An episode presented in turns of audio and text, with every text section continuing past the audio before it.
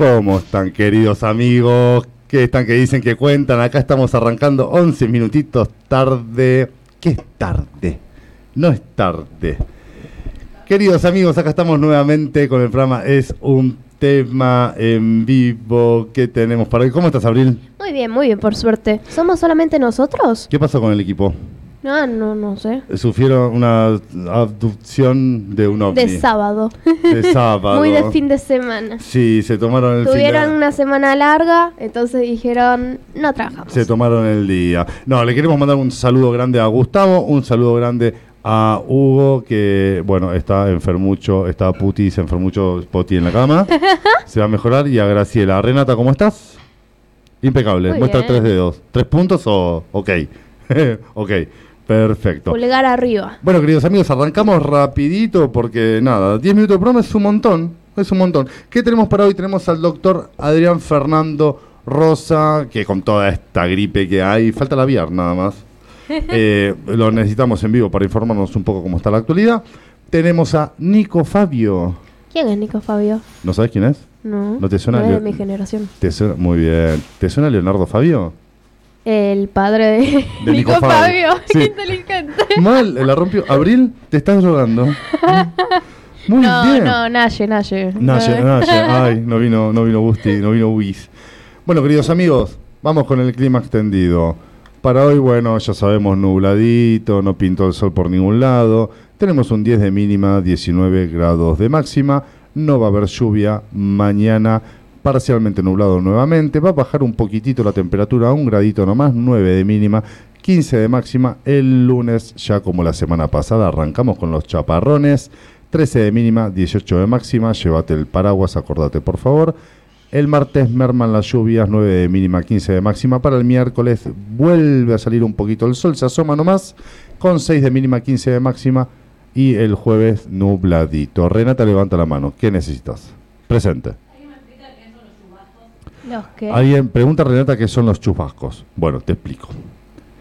Co- Nos queda poco tiempo del programa y me tiras esta pregunta. Solo. Vos tenés la lluvia, la llovizna, los chubascos y la garúa. Ese tema lo vamos a hablar el próximo fin de semana con un especialista del clima extendido y te explico qué son los chubascos, la garúa. La garúa la conoce, lo conoce poca gente, ¿eh? ¿Qué es eso? Ah, ¿viste? ¿Viste? No sé lo que es la garúa. ¿De qué están hablando? Bueno, vamos rapidito nomás con la bienvenida. Ya estamos, qué cortita que fue hoy. Somos tres, chicos. Somos tres y toda la gente que nos acompaña. Ahí, dale, levantate, arrancá la mañana. Que viernes tres con vos tres, uno, dos, tres. ¿Sabes contar?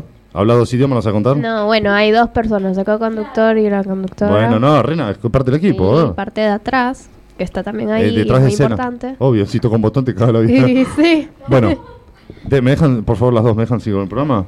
Ah, hoy es, competimos, dos mujeres contra un hombre. Lo que te espera, Juana. Por Dios. Dios me ayude. No, casi hago un chiste malo. Prefiero estar en Ucrania. No, no prefiero estar en No. Ucrania. No, chicas no son tan malas. Aquella que te tira palabras en ruso, vos que te tiras chistes en no sé qué. Ah. Bueno, chicos, eh, vamos a arrancar con algo muy importante.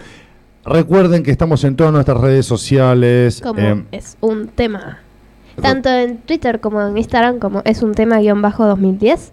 Y en el canal de YouTube y en la fanpage de Facebook, como es un tema. Perfecto. Ahí van a encontrar muchas publicaciones nuestras sobre una colecta. Nos quisimos hacer los Santi Maratea. Santi Maratea te lo resuelve en una mañana, es un genio, me encanta. Eh, no, eh, se comunicó con nosotros Norma. Norma tiene 65 años, tiene hipoacusia neurosensorial bilateral de moderada a severa con trastorno en la discriminación del lenguaje hablado, por lo que se solicita selección de audífonos. Eso es lo que recetó el médico. Tiene un audífono que le cubre OSBA, el segundo no se lo cubre, porque, a ver, tiene, para todos los que nos preguntaron, muchas gracias a todos los que se nos se comunicaron para informarse, muchos para asesorarnos, acercarnos información. Hay gente que conoce mucho del tema, que ha trabajado en obras sociales, en Superintendencia de Bienestar. Muchísimas gracias y nos ha informado sobre amparos y demás. Norma ya hizo todos esos pasos. Eh, OSBA, mm, eh, cuando Norma hizo eh, los amparos y demás, respondió que hasta los 60 años cubre dos audífonos. A partir de los 60 y si no estás en actividad, eh, y por más que tengas el certificado de discapacidad, cubre un solo audífono y no cambió su postura. Así que hoy queremos compartir con ustedes esta historia inspiradora en la cual queremos ayudar a cambiar y mejorar un poquito la vida de una persona. La colecta está funcionando por Instagram, Facebook, Twitter, acá lo anunciamos durante toda la semana, con los links de Mercado Pago y demás. La gente se está copando muchísimo, es nuestra primer colecta, por ende estamos iniciando con todas esas difusiones, pero estamos sorprendidos y muy, muy agradecidos nosotros como comunicadores sociales tenemos el poder de, cambiar, de poder ayudar la vida, a cambiar la vida de Norma. Y junto a ustedes podemos asegurarnos de que ella tenga acceso al tratamiento y a la atención auditiva necesaria para recuperar su capacidad de escuchar y disfrutar de todos estos sonidos maravillosos que nos da la vida. Así que, por favor, en esas redes sociales que va a volver a nombrar Abril y Tomasi, ayúdennos con una pequeña donación. Hay gente que donó 100 pesos, hay gente que sorprendido giró 5 mil pesos me, muy agradecido, aparte porque no, nos creen. Sí. Nos creen y está genial, eso es muy lindo. Es muy lindo y, y nada, o compartan nuestras publicaciones, con eso también nos ayudan un montonazo. Sí, eso iba también a recordarles de que no se olviden cuando van a publicar eh, de etiquetar al programa es un tema. En Instagram como es un tema bajo 2010, al igual que en Twitter, o en la fanpage de Facebook nos pueden encontrar, al igual que en el canal de YouTube, como es un tema. Perfecto. Bueno, queridos amigos, vamos un poquito con las efemérides, ¿no? La sección Darío Bacaro. El 24 de junio de 1821, la batalla de Carabobo es considerada uno de los momentos más trascendentales de la historia de Venezuela y de América Latina, en su lucha por la independencia, obviamente. Esta batalla fue un enfrentamiento decisivo entre las fuerzas independentistas lideradas por el general Simón Bolívar y el ejército realista español, comandado por el general Miguel de la Torre. En ese momento Venezuela se encontraba bajo dominio español y la lucha por la independencia llevaba años, años en desarrollo. Simón Bolívar, conocido como el Libertador, había liderado una serie de campañas militares y había obtenido importantes victorias en su lucha contra las fuerzas realistas. La batalla de Carabobo se convirtió en un punto crucial para consolidar los avances logrados hasta el momento. Dicha batalla se llevó a cabo en las llanuras de Carabobo, ubicadas en el actual estado de Carabobo, Venezuela. Bolívar, junto a un ejército conformado por tropas venezolanas, colombianas y de otros países sudamericanos, se enfrentó a las fuerzas realistas. La estrategia de Bolívar se basó en un plan audaz y bien coordinado, utilizando la caballería para romper las filas enemigas y aprovechar la ventaja en la batalla. Durante el enfrentamiento, las tropas independentistas mostraron valentía y determinación pero la carga de la caballería dirigida, a Bolívar, dirigida por Bolívar fue crucial para el desenlace de la batalla. A pesar de la férrea resistencia, eh, de la férrea resistencia de las fuerzas realistas, la superioridad táctica y la determinación de los independentistas les permitieron obtener una victoria contundente. La batalla de Carabobo significó en un punto de inflexión en la guerra de la independencia de Venezuela y en toda América Latina. La victoria de Bolívar y sus tropas no solo consolidó la independencia de Venezuela, sino que también allanó el camino para la liberación de otros países sudamericanos del dominio español. Esta batalla no solo tuvo implicaciones militares y políticas, sino que también simbolizó el anhelo de la libertad y emancipación de los pueblos latinoamericanos.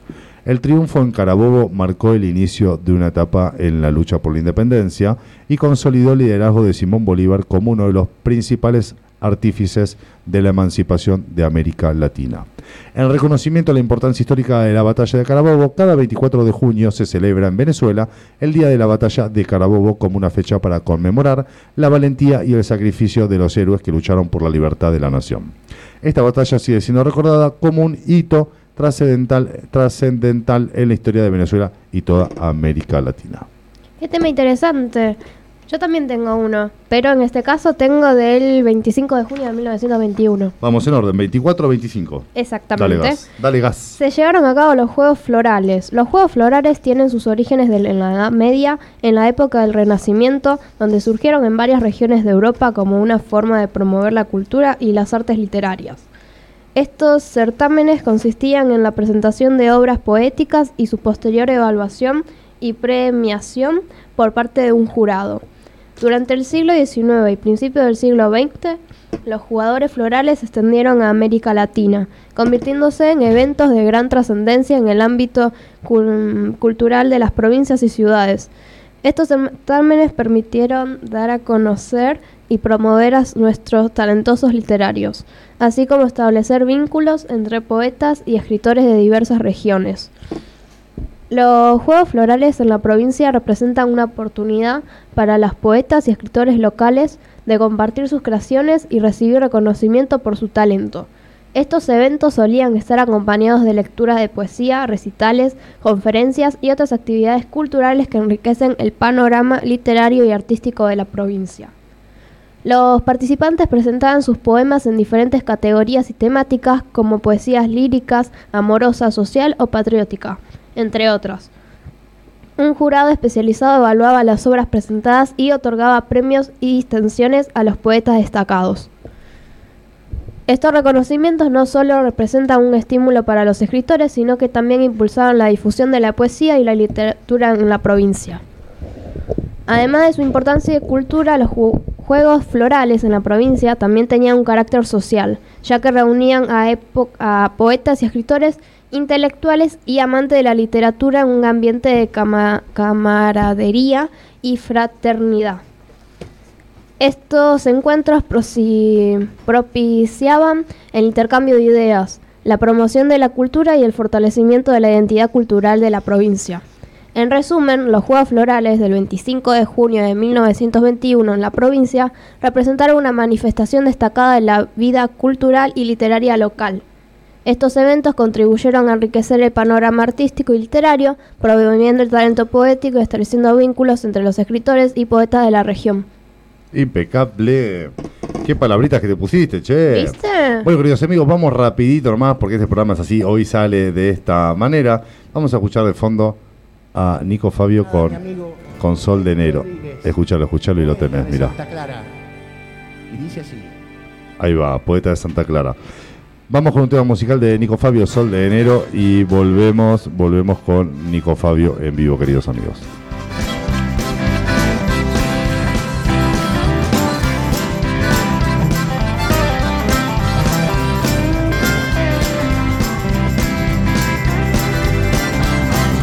arena se le escurre entre los pies. Él lleva muchos sueños cargados en la piel.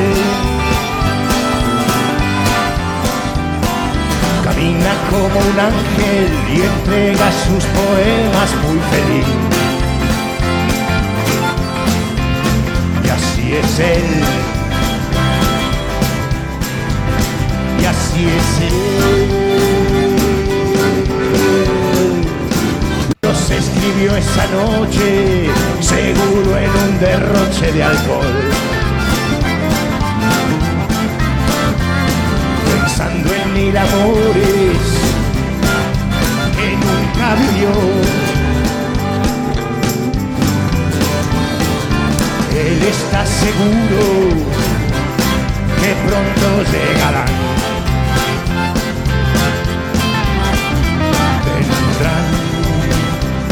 vendrán, vendrán. Con el sol de enero llegará.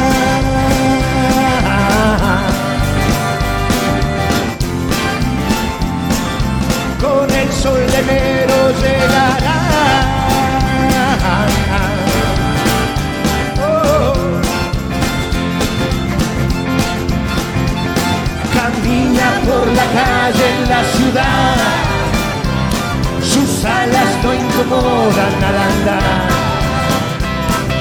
flotando en el aire hasta su mesa en el bar, el bar, el bar, y la gente lo saluda al pasar.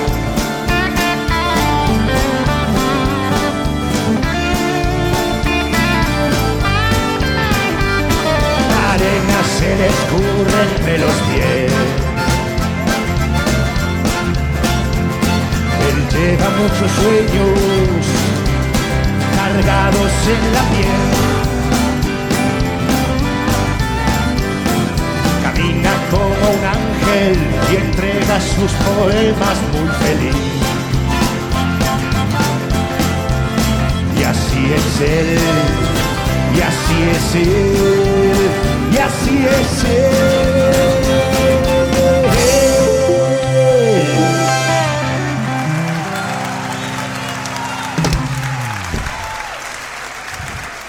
Y acá estamos nuevamente. Estamos esperando, señores, la conexión de, Nico Fabio. ¿Dónde está? Che? Ah, mira, mira, mira, de fondo se está escuchando todavía. No saqué la apertura. Vamos con esto despacito ahí. Dejamos esto de fondo. Bueno, queridos amigos, ¿qué quieres, Renata? No, no le hicimos nada, tío, un grande. Acá estamos, queridos amigos, esperando a Nico Fabio. Nico Fabio es mucho más que el hijo de una leyenda y nos va a venir a contar acá todo, todo lo que está haciendo, todas sus obras, que tiene un montón, ¿eh? Mucho, mucho laburo. A ver, a ver si ya se conectó. Acá estamos. Admitir. Hola, Oh, Nico, un segundito, así te presento, por favor. Acá estamos conectando, queridos señores, con el señor Nicolás Fabio. A ver, ahí estamos. Aceptar. ¿es una prueba o, o ya largamos? Estamos en vivo, la gente te está escuchando. Nico, si me das un segundito, ya te presento. No más. no, no, en, en los programas- en vivo no, no tenemos prueba. A ver, a ver. Vale, vale. Estamos, estamos acomodando la imagen, che. A veces estas, estas cosas pasan, gente. Ahí. Acá estamos. Acá estamos, bueno, queridos amigos, bienvenidos a esta entrevista especial que tenemos. Hoy tenemos el privilegio de contar con la presencia en videollamada de, la pre- de un talentoso artista, alguien que ha sabido destacarse en el mundo de la música y seguir los pasos de su ilustre padre. Lo presentamos al señor Nico Fabio. Nico, ¿cómo estás? ¿Cómo están muchachos? Juan, ¿qué haces? Bueno, contento de estar acá en FM La Boca. Perfecto, impresionante tenerte. Eh, obviamente conocíamos, conocemos un poco de tu historia, algunas de tus canciones, pero viste, cuando uno tiene que entrevistar se informa más. Obviamente encontramos mucha info tuya, eh, muy buenos temas musicales.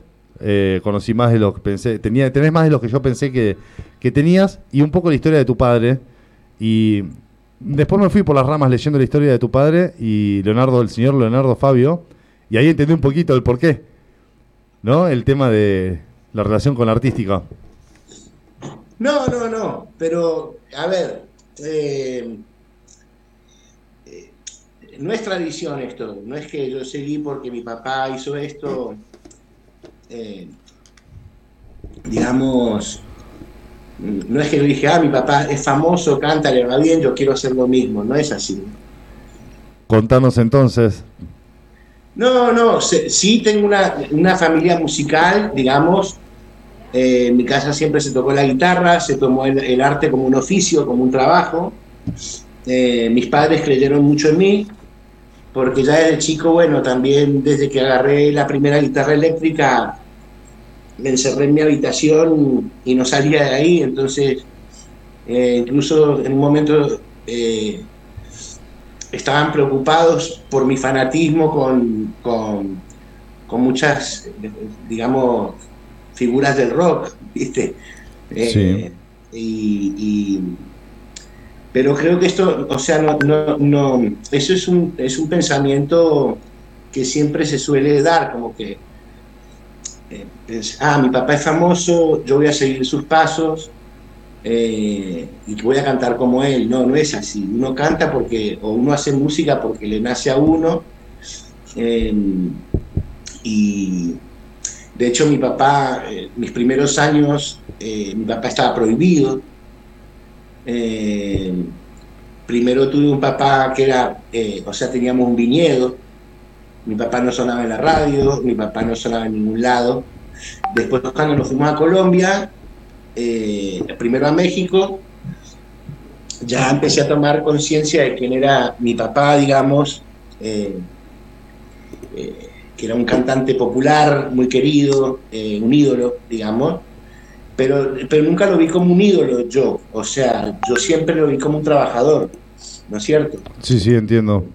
Nu- Nunca me puse a analizar, oh, ¿por qué toda esta gente quiere tanto a mi papá? Ni, ni, eh, ni ninguna de esas cosas. En algún momento tuve, qué sé yo, por ser hijo de, de alguien tan conocido, eh, cuando explotó Enrique Iglesias, por ejemplo, eh, el productor Jorge Álvarez, que había producido mi primer disco, me trajo a la gente de Enrique Iglesias. Querían al hijo de Leonardo Fabio también.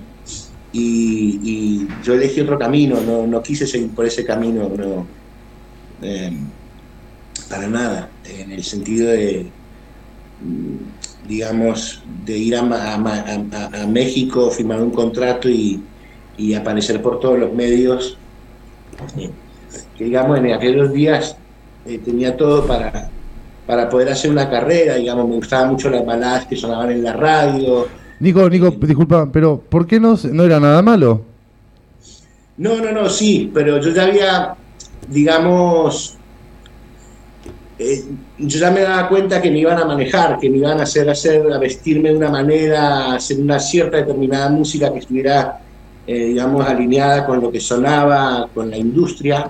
Entiendo, entiendo. Sí, sí, sí, sí. Yo había conocido a gente como Nacho Whisky, por ejemplo, que siempre lo nombro, que es un gran poeta eh, de Buenos Aires, que cuando lo conocí fue como que se abrió todo un universo en mí y era por ahí por donde yo quería crecer, digamos, musicalmente.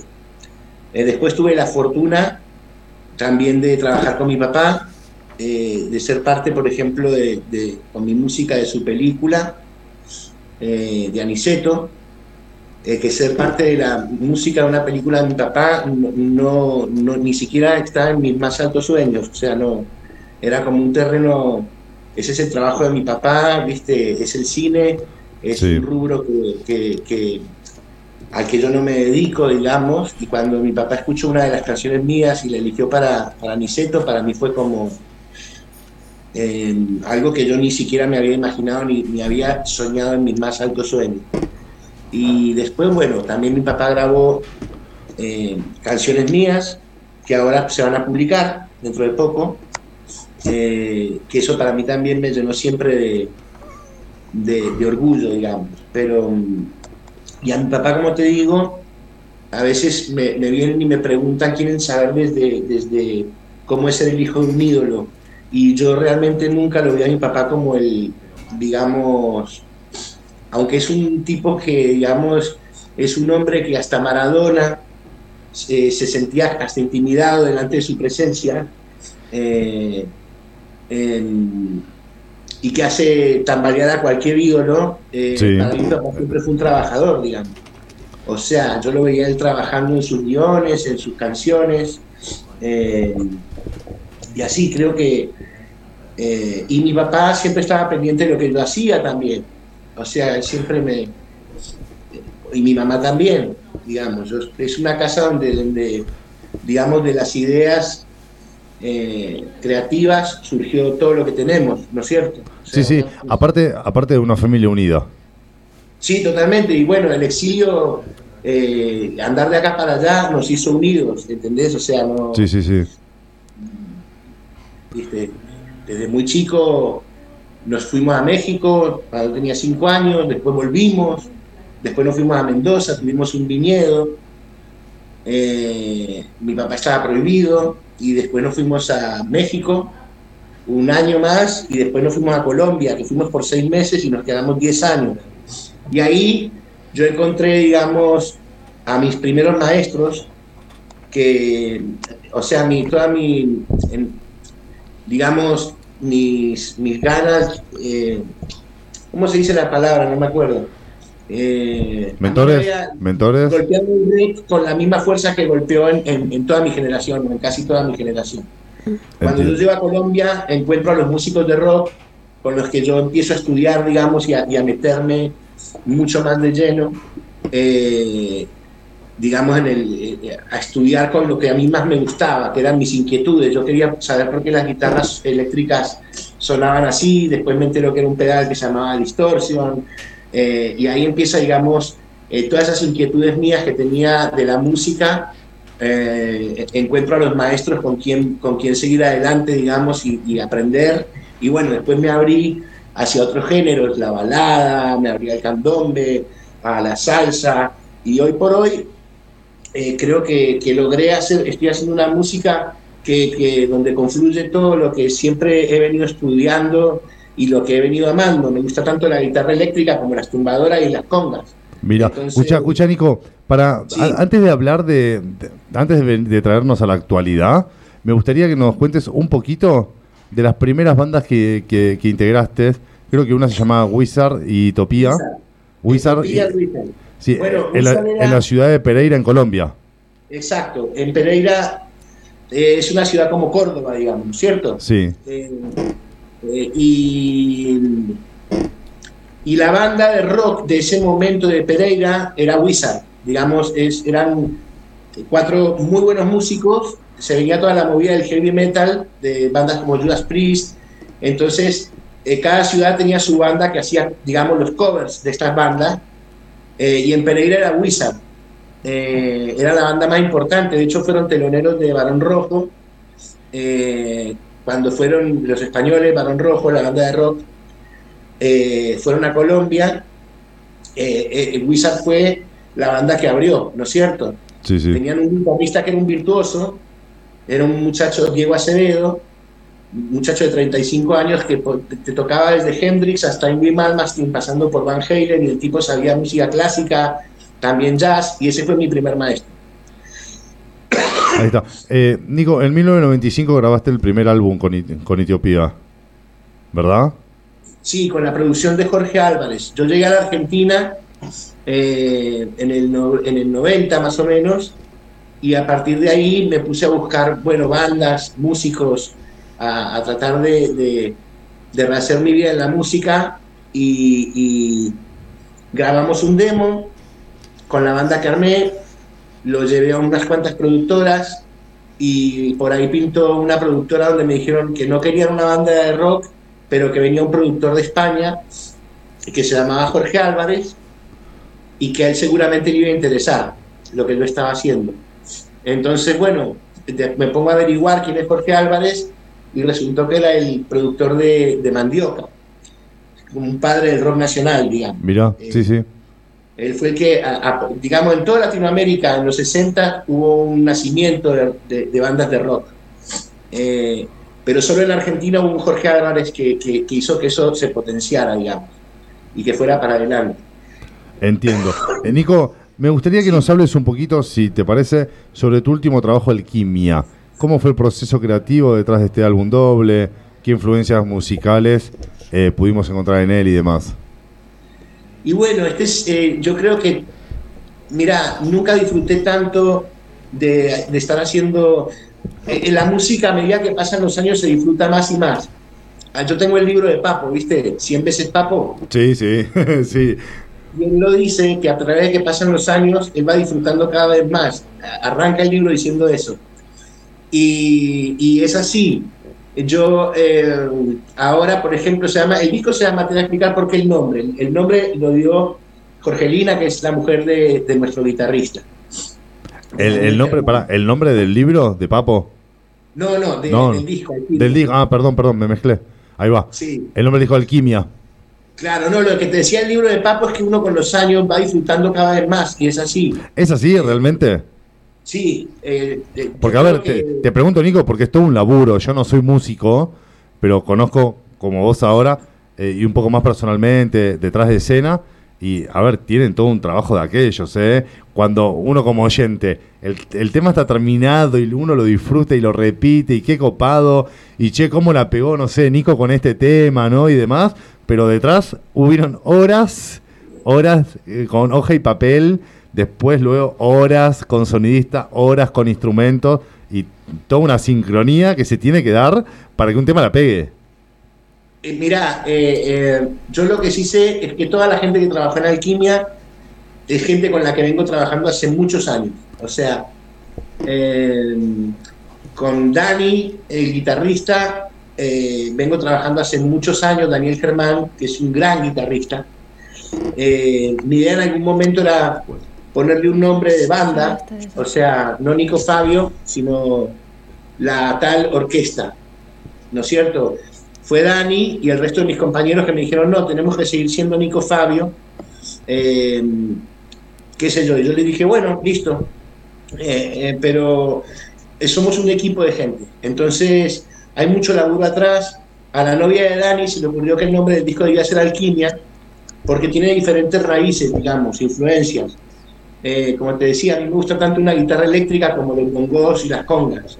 Entonces me gusta mucho la música afroamericana, el candombe, el bolero, la salsa, el jazz, el blues. Eh, entonces, eh, y bueno, y el rock and roll también es afroamericano. Nico, para, mira, eso, que el rock and roll era afroamericano, la verdad que no sabía, no me lo imaginaba. Buena info. Pero... Este, y los negros lo inventaron, lo inventó de Chuck Berry y todos ellos. Después los blancos eh, digamos, el, el gran quilombo que se armó con Elvis Presley fue que era un blanco que cantaba como un negro, porque él se había eh, criado entre los negros eh, desde chico. Él vivió una infancia muy pobre. Hablando de Elvis Presley, les recomiendo que se vean la película, la última, el quilombo y, y, lo que sufrió ese hombre por cantar música de negros fue tremendo. La cruz que cargó Elvis Presley eh, por ser el primer blanco que bailaba como un negro, cantaba como un negro.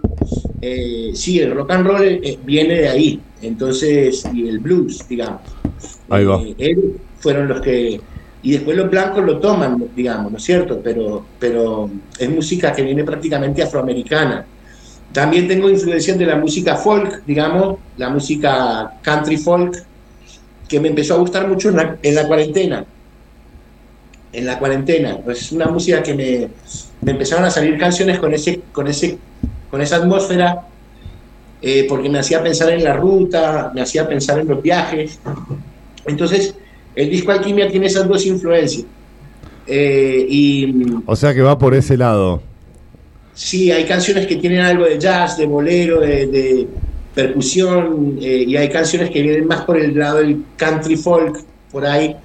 Hay canciones que fueron escritas en 1969, hay canciones que fueron escritas en el, en el 96, 97, en el 2000 y en el 2000 eh, y en el 2022 también. Perfecto. Nico, si te tengo que decir Nico Fabio llorando, Nico Fabio Sol de Enero, ¿con cuál te quedas? Con las dos. Qué buena respuesta, tal cual, está bien. Está con las dos. Eh, Sol de Enero es una canción que espanta a los vampiros. Si hay vampiros en tu vida, poné Sol de Enero y los vas a, echar. Hay vampiros energéticos, ¿esa tengo que usar? Sí, sí, sí. Uy, bueno, bueno, qué buena info, gente. Qué, qué, buena qué buena energía, qué buenos pensamientos, ¿eh? Porque es querer o reventar, ¿eh? Pero hay, hay vampiros, existen, existen. No, no el de los colmillitos, ¿eh? Pero existen. Che, Nico, escúchame. Bueno, hoy la verdad que tuvimos, tenemos un programa atípico. Atípico positivo por tenerte a vos. A ver, aunque no quieras, Nico, aunque no quieras, por todo tu trabajo y el logro que estás, lo que sos como artista, y aunque uno no quiera a veces también por de dónde uno viene, ¿sí? Que también lo hace que más artista, ¿sí? Porque no es lo mismo que yo haya agarrado de chico una guitarra y de repente sin venir de una familia de artistas, puedo llegar a triunfar, pero no es lo mismo cuando uno viene con, con el asesoramiento familiar. Claro, pero el, triunfo es algo personal. No, no, es personal. No, no, pero yo no estoy diciendo, yo, no estoy diciendo, que, Nico, yo, ¿cómo? Yo no estoy diciendo que estás donde estás eh, sí o sí por tu padre. No, no, a ver, tuviste que hacer muchísimo vos eh, para llegar acá donde estás. Si no, olvídate, no, no llegás, no llegás porque sí. Eh, eso, eso está claro, esto está claro, la gente lo sabe, la gente lo sabe, aparte escucha tus temas, antes de, empezar eh, la entrevista eh, estábamos con un tema tuyo y están geniales, o sea, habla, habla de eso que estamos hablando, que estamos diciendo. Gracias. Nico, escúchame, estaría bueno... Estoy muy orgulloso de ser hijo de quien soy hijo, estoy muy orgulloso de, de mis padres, mis padres están conmigo en el día a día, constantemente, eh, en todas mis charlas, en, todo. Mi papá y mi mamá están, eh, digamos, cada vez más presentes en mi vida. Eh, yo lo que, lo que, a lo que voy es que, que no es, viste, capricho, un capricho de decir, bueno, tuve un papá famoso, quiero ser como él. No, no. no. Sí, se entiende. Famoso, O sea, no soy un, digamos, alguien que esté en los medios ni nada por el estilo. O sea, a mí lo que sí me considero es eh, un agradecido por la vida porque disfruto mucho de lo que hago. Realmente amo, amo mis canciones. Mis canciones no las cambiaría ni por las mejores canciones de los mejores compositores del mundo. Estoy, de acuerdo con vos de que hay que, estar. cuando tenemos estos casos, me incluyo, de poder hacer lo que nos gusta, tenemos que estar muy agradecidos con la vida porque no, no todos eh, pueden o tienen la posibilidad y eso me encanta.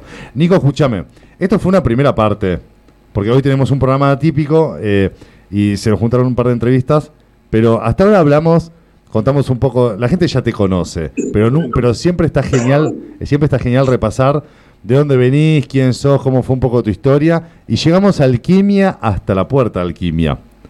Así que yo quería coordinar con vos, con Fer, después en la semana, para el próximo programa, para agarrarle el segundo episodio de Alquimia en adelante. ¿Qué es lo que, qué es, lo que es hoy y qué es lo que se viene?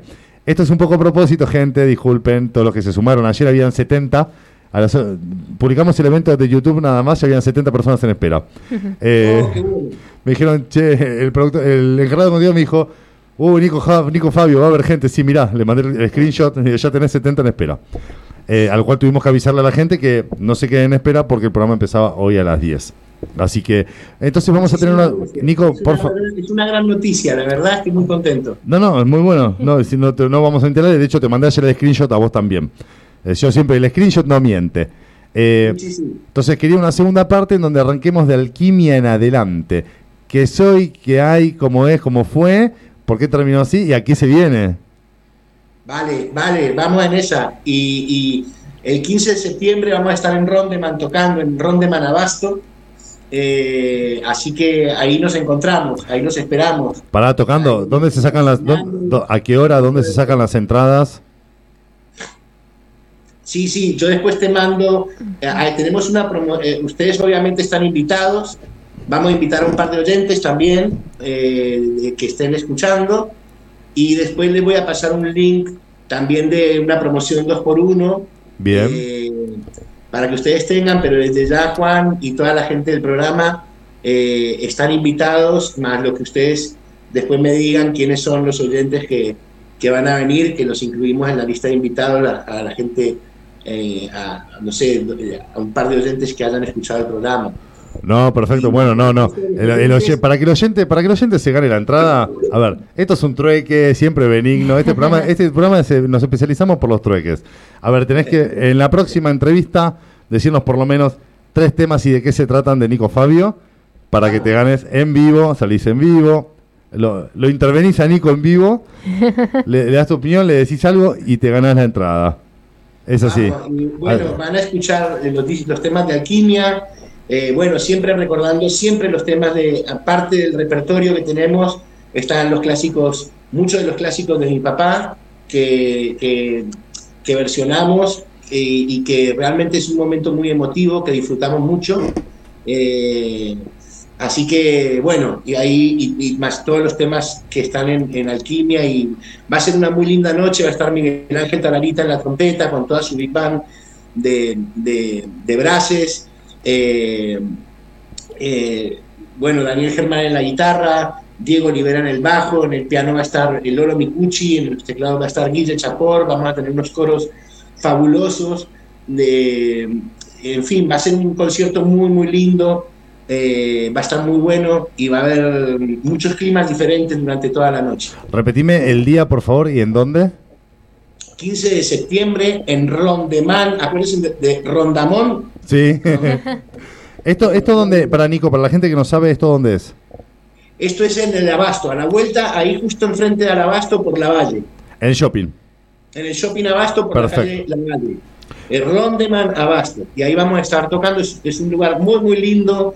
Eh, las entradas son muy precios populares, digamos. Bien. Adentro no te arrancan la cabeza. Eh, se come ricas empanadas, pizza cerveza, vino, gaseosa. Podemos ir a hacer la previa para esperar los temas entonces. Nico, escúchame, en la semana obviamente estamos hablando, tenemos tiempo para ir difundiéndolo en el programa.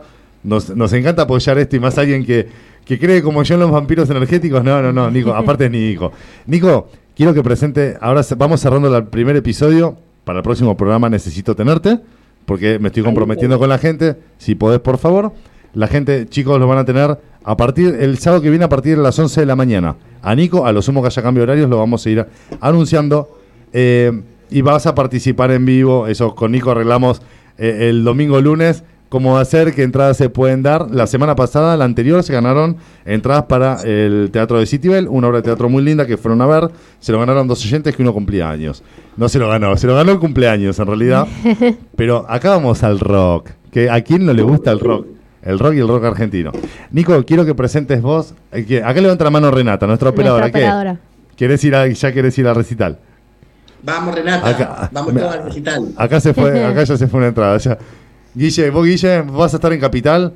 Guillermo es el programa de radio que nos sigue, Caminos de Radio, que es Caminos de en serio. Sí, tiene, tiene más ruta que la ruta 40. Eh, ¿Vas a estar en Capital? El, 15 de septiembre. Falta, no sabe dónde vas a estar. Bueno, Bueno, Reservalo. eh, reservanos 20 entradas, Nico, estamos bien, le copamos el lugar. están todos invitados. Eh, La gente de FM La Boca está toda invitada. Si quieren, después me decís los nombres eh, por, por el WhatsApp y. Esto a- es, Nico, esto es AM890, ¿eh?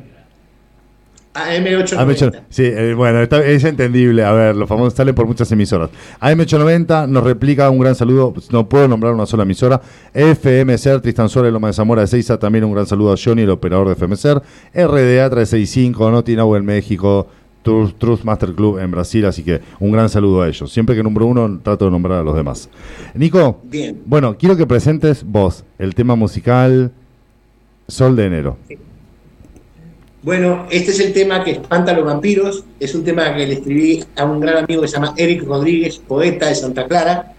Eh, y espero que lo disfruten. Es un tema que pues, me gusta hacer letras sencillas, eh, pero que tengan poesía. Eh, esta es una canción que hicimos con mi tío, con mi tío Horacio, y se llama Sol de Enero y dice así. Nico, muchísimas gracias. Hasta la próxima. Gracias, Juan.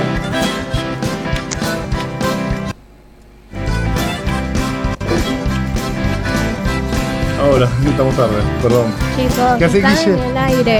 Ay, perdón.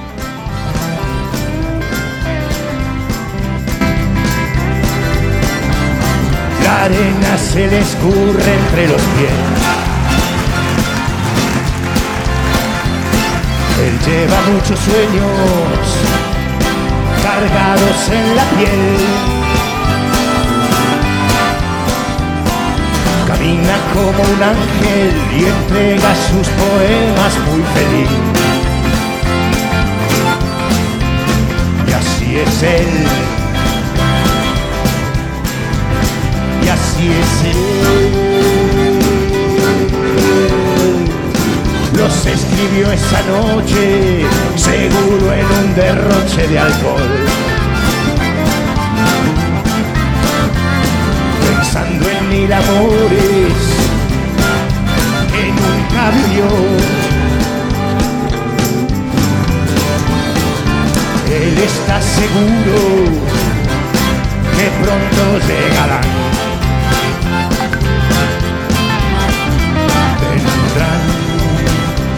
Vendrán, vendrán. Con el sol de enero llegarán.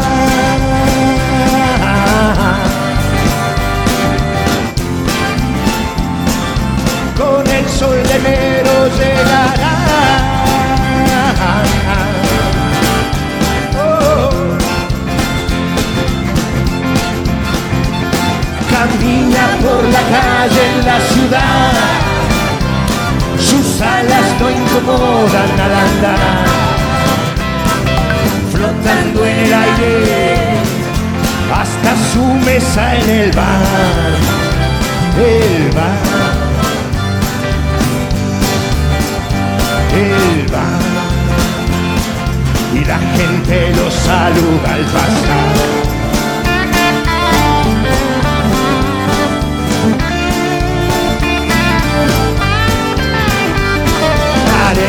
Se le escurre entre los pies.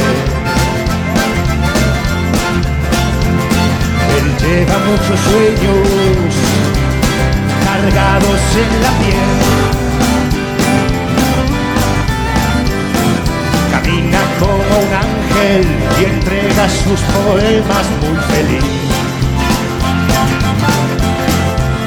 Y así es él, y así es él, y así es él. Nico Fabio, Sol de enero, este tema te espanta a todos los vampiros energéticos. Es, está genial para la mañana levantarse, pum, para arriba, espantar a los vampiros. Y, y Me empecé- acuerdo de de- lo que vos estás diciendo de los vampiros energéticos, que también lo comentaba Corman. ¿Te Juan acordás? Carlos Corman. El fundador del programa, sí, un, gran beso, un gran beso él al cielo. Eh, bueno, estamos con Diego Bravo, Diego me va a matar, analizador y crítico de filmes, porque lo estamos llamando tarde. Diego, ¿estás ahí? No, no pasa nada. ¿Qué hace Juan? ¿Cómo andás? Buenas, buen día, buenos días a todo el equipo ahí, Gustavo, Nosita, Huguito, Abril. No, ¿Cómo Hugo- nosotros. Escucha, ¿Y qué Hugo, cuentan? Hugo está con fiebre, Ah, bueno. Gustavo no pudo venir, así que estamos Bueno. vos y yo. Así que bueno, remándola. ¿Qué va a hacer? Listo, dale, no hay problema. Bueno, que se mejoren. Un abrazo ahí, tanto a Gustavo como a Hugo. Se ponga mejor. Muchísimas gracias. ¿Qué, qué tenemos para hoy, Diego? Eh, mira, si querés podemos hablar, eh, ahí, este, ¿cómo se llama? Yo estuve haciendo una cobertura, eh, se estrenó, que esa estaría buena para hablar, eh, que no sé si saben dentro de todo, que no es muy conocido, pero hay una gran cantidad de cine de género de terror argentino con una calidad insoslayable, y quería destacar, por ejemplo, una película que se estrenó este jueves, que tuve el agrado de ir a cubrir el estreno para, para Revista Sincericidio, de paso hablé con el director, eh, bueno, que es una película del director llamado Fabián Forte. Fabián Forte es un director que hizo varias películas, una película excelente llamada La Corporación, y también hizo un par de películas de género como Cantantes en Guerra, El Socio por Accidente, hizo las películas esa con José María y ¿cómo se llama? Y este Peter Alfonso, bueno, él también, bueno, y ese es un muy buen director de películas de terror, hizo otras que se llaman Malditas Sean, y estrenó una película que se llama Juego de Brujas, que es una película de una calidad muy, muy buena, es un gran entretenimiento de terror, que es una mezcla de, por ejemplo, de como una especie de versión de Harry Potter femenina, pero con ingredientes de, de- terror eh, bien nacional, eh, bastante sangrienta también, así que la verdad muy muy buena película con protagónico una chica llamada Lourdes Mancilla, muy buena actriz que se banca totalmente el debut y muy muy interesante, muy buen ejemplo, con muy buena música, la verdad, atrapante la historia, dura 90 minutos que lo mantienen en vilo al espectador en la butaca, así que la verdad me gustó mucho. Y no sé si sabían, si no, les comento además de paso ilustro, que hay una gran cantidad de cine de género de terror en Argentina que se hace muy muy alta calidad y que se conoce también en pantalla de Estados Unidos, Europa y eso es capaz que acá no Diego. está tan difundido Diego, porque Diego. es un cine medio independiente. Eh, Sí, cine- me estás hablando del cine argentino, ¿verdad? Cine argentino, cine argentino de terror de calidad que hay un montón de películas Y pero- para recomendar. Sí. Pero no entiendo, eh, te pregunto vos que sos el que está, obviamente, el que está en el tema hace años. ¿Por qué no lo difunden? Hay, o sea, perdón, perdón, no estamos hablando del cine independiente, de gente tal vez que está pensando, eh, empezando, gente con muchísima experiencia también. Que de Argentina, aparte de grandes futbolistas, salen eh, grandes actores. eh, actores y productores, llamémosle Franchella, Adrián Suar, y puedo seguir largo y tendido, y eso que yo no soy muy conocedor del tema. ¿Por qué no se difunde? Conocen más Te afuera, cuento. conocen más afuera, conocen más sí, afuera sí. de nosotros que nosotros. Tal cual, bueno, precisamente que en toda esta película no hay ninguna compañía grande produciendo, no está ningún canal de televisión, no están los sellos grandes y precisamente también adolecen de las estrellas hasta siempre, que no está ni Franchella, ni Suar, ni Darín, ni ninguno de todos ellos. Son todos actores de especialistas en cine de género. Por ejemplo, te puedo nombrar un par de películas, por ejemplo, está ahí una que se llama Aterrado, que es de Gonzalo Calzada, hay una que se llama eh, Luciferina, no me acuerdo del director. Eh, es un cine de, terror que te digo, o sea, por ejemplo, el protagonista de, de ¿cómo se llama? Aterrado es un actor que se llama Maximiliano Gione, ¿sí? que es un actor que es de reparto, porque ¿qué pasa? Acá se prioriza, eh, son películas que se hacen con muy poco presupuesto, muchísima imaginación inventiva, efectos de efectos especiales de una calidad superlativa, pero son producciones pequeñas, son es, cine hecho a pulmón con muy poca plata y también hay muy poca difusión. ¿Qué pasa? Al ser películas independientes, cine de terror, pero de muy buena calidad, lo que adolece es el tema de la falta de publicidad.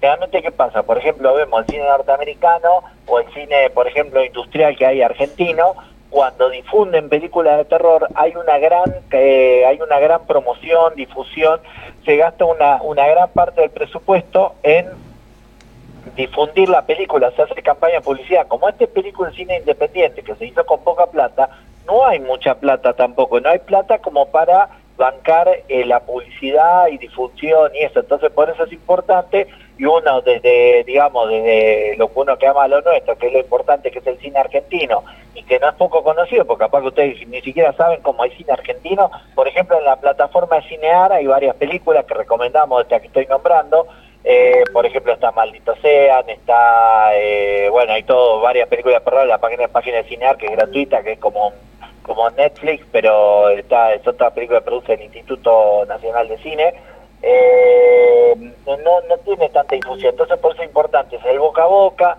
es la opinión de muchos periodistas que bancan y difunden esto, y también el tema del acompañamiento del público en la primera semana de estreno. ¿Por qué? Porque es la primera semana que define si la película puede continuar en cartelera o no. Entonces, por eso es muy importante difundirla en la primera semana, para que se siga manteniendo en cartelera. Bueno, estreno de la película fue en el Cine Gomont, estuvo el director ya Fabián Forte, Macanude, Fabián, sí, sí, está Fabián Forte, muy, muy, muy buena onda, la verdad, eh, la calidad del cine dirige muy bien, una película totalmente recomendable para verla en cine que se llama Juegos de Brujas, que es una película que se filmó hace casi un año y medio en plena pandemia, pero recién ahora se pudo estrenar. Así que la recomendamos efusivamente. Impecable. Bueno, ¿Eh?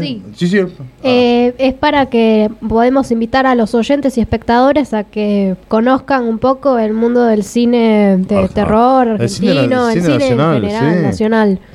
Aparte, mirá que. pará, Diego, Diego, escuchá.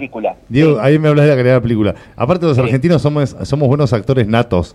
O sea, nuestros futbolistas son, son unos excelentes actores, ¿viste cómo simulan la falta? El argentino tiene muy mucha chispa y creo que para, para la pantalla, ¿no? Y estoy hablando justamente en eso, para el cine.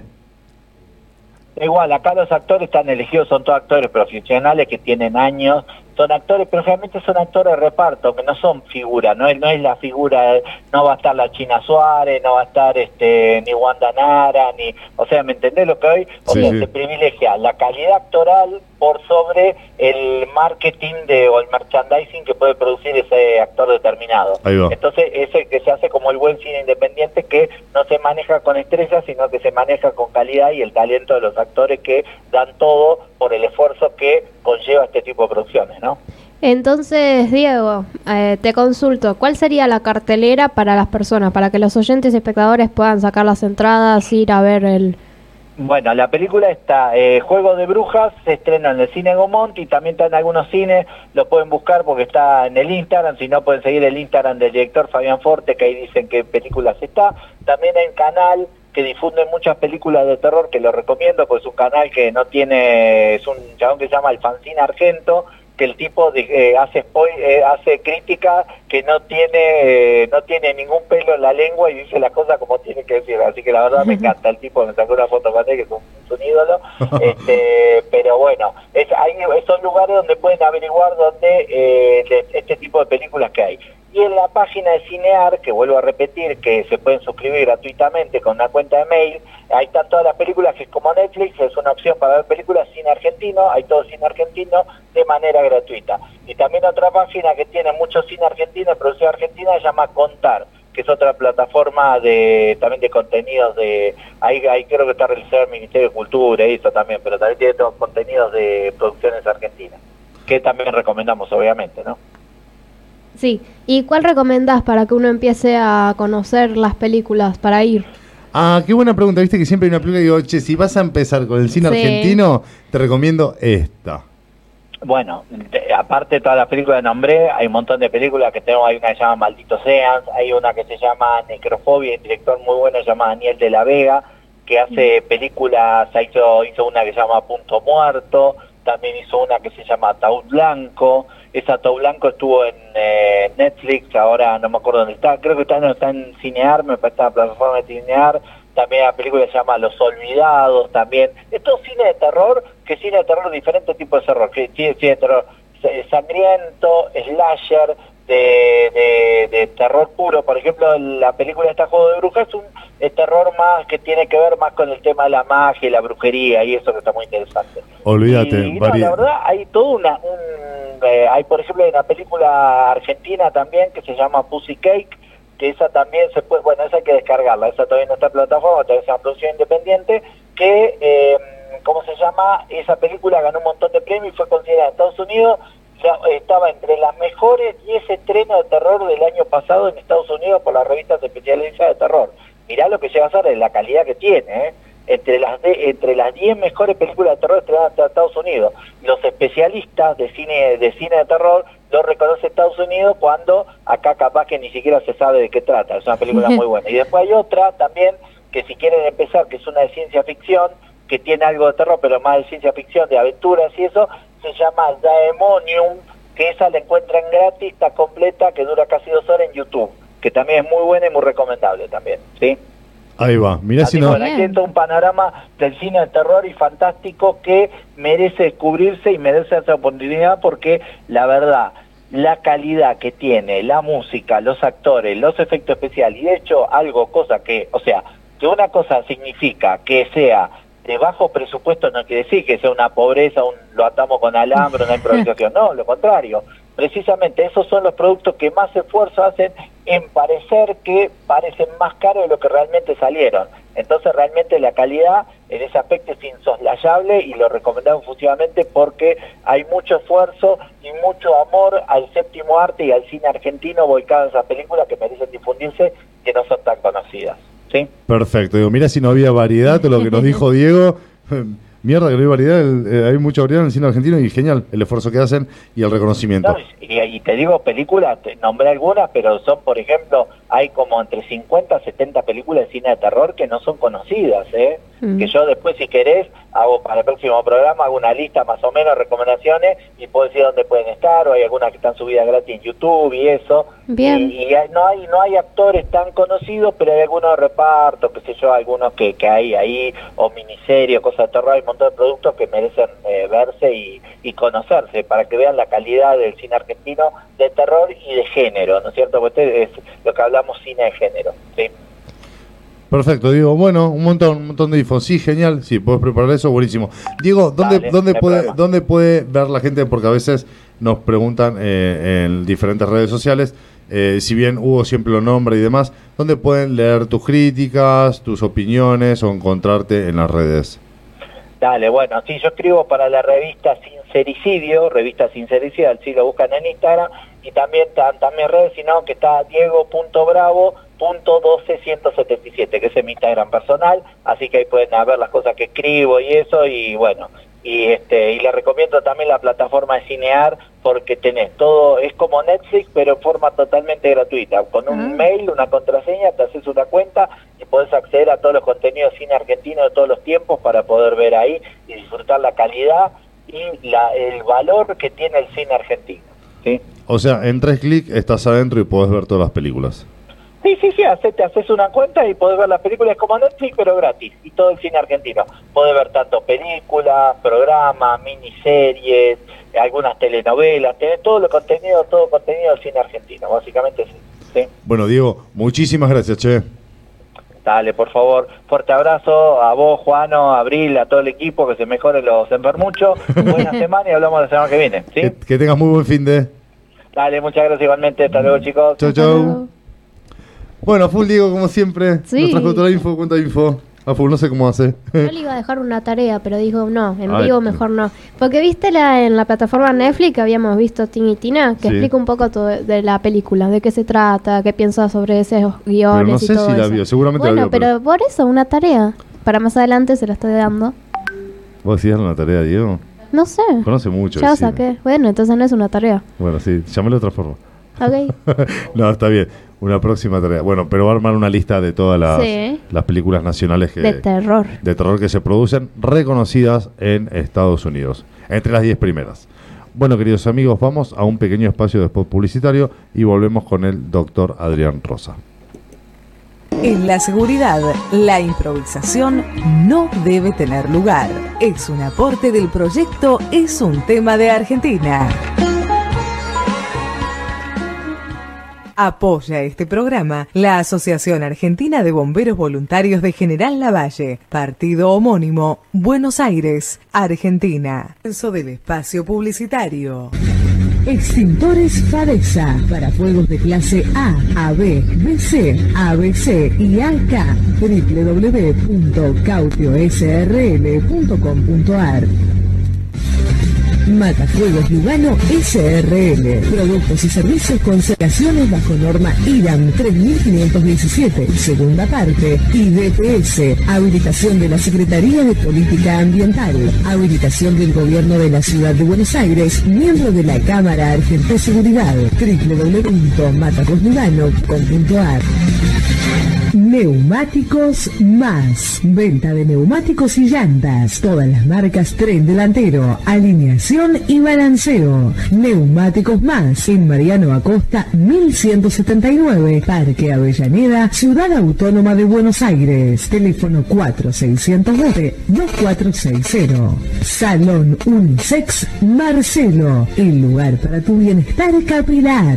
Cortes, lavados, color, queratina, peinados, botox, alisados, baños de crema, planchitas. Salón Unisex Marcelo. En Peribebú 2080. 87 San Justo, teléfono 15 6177 7828.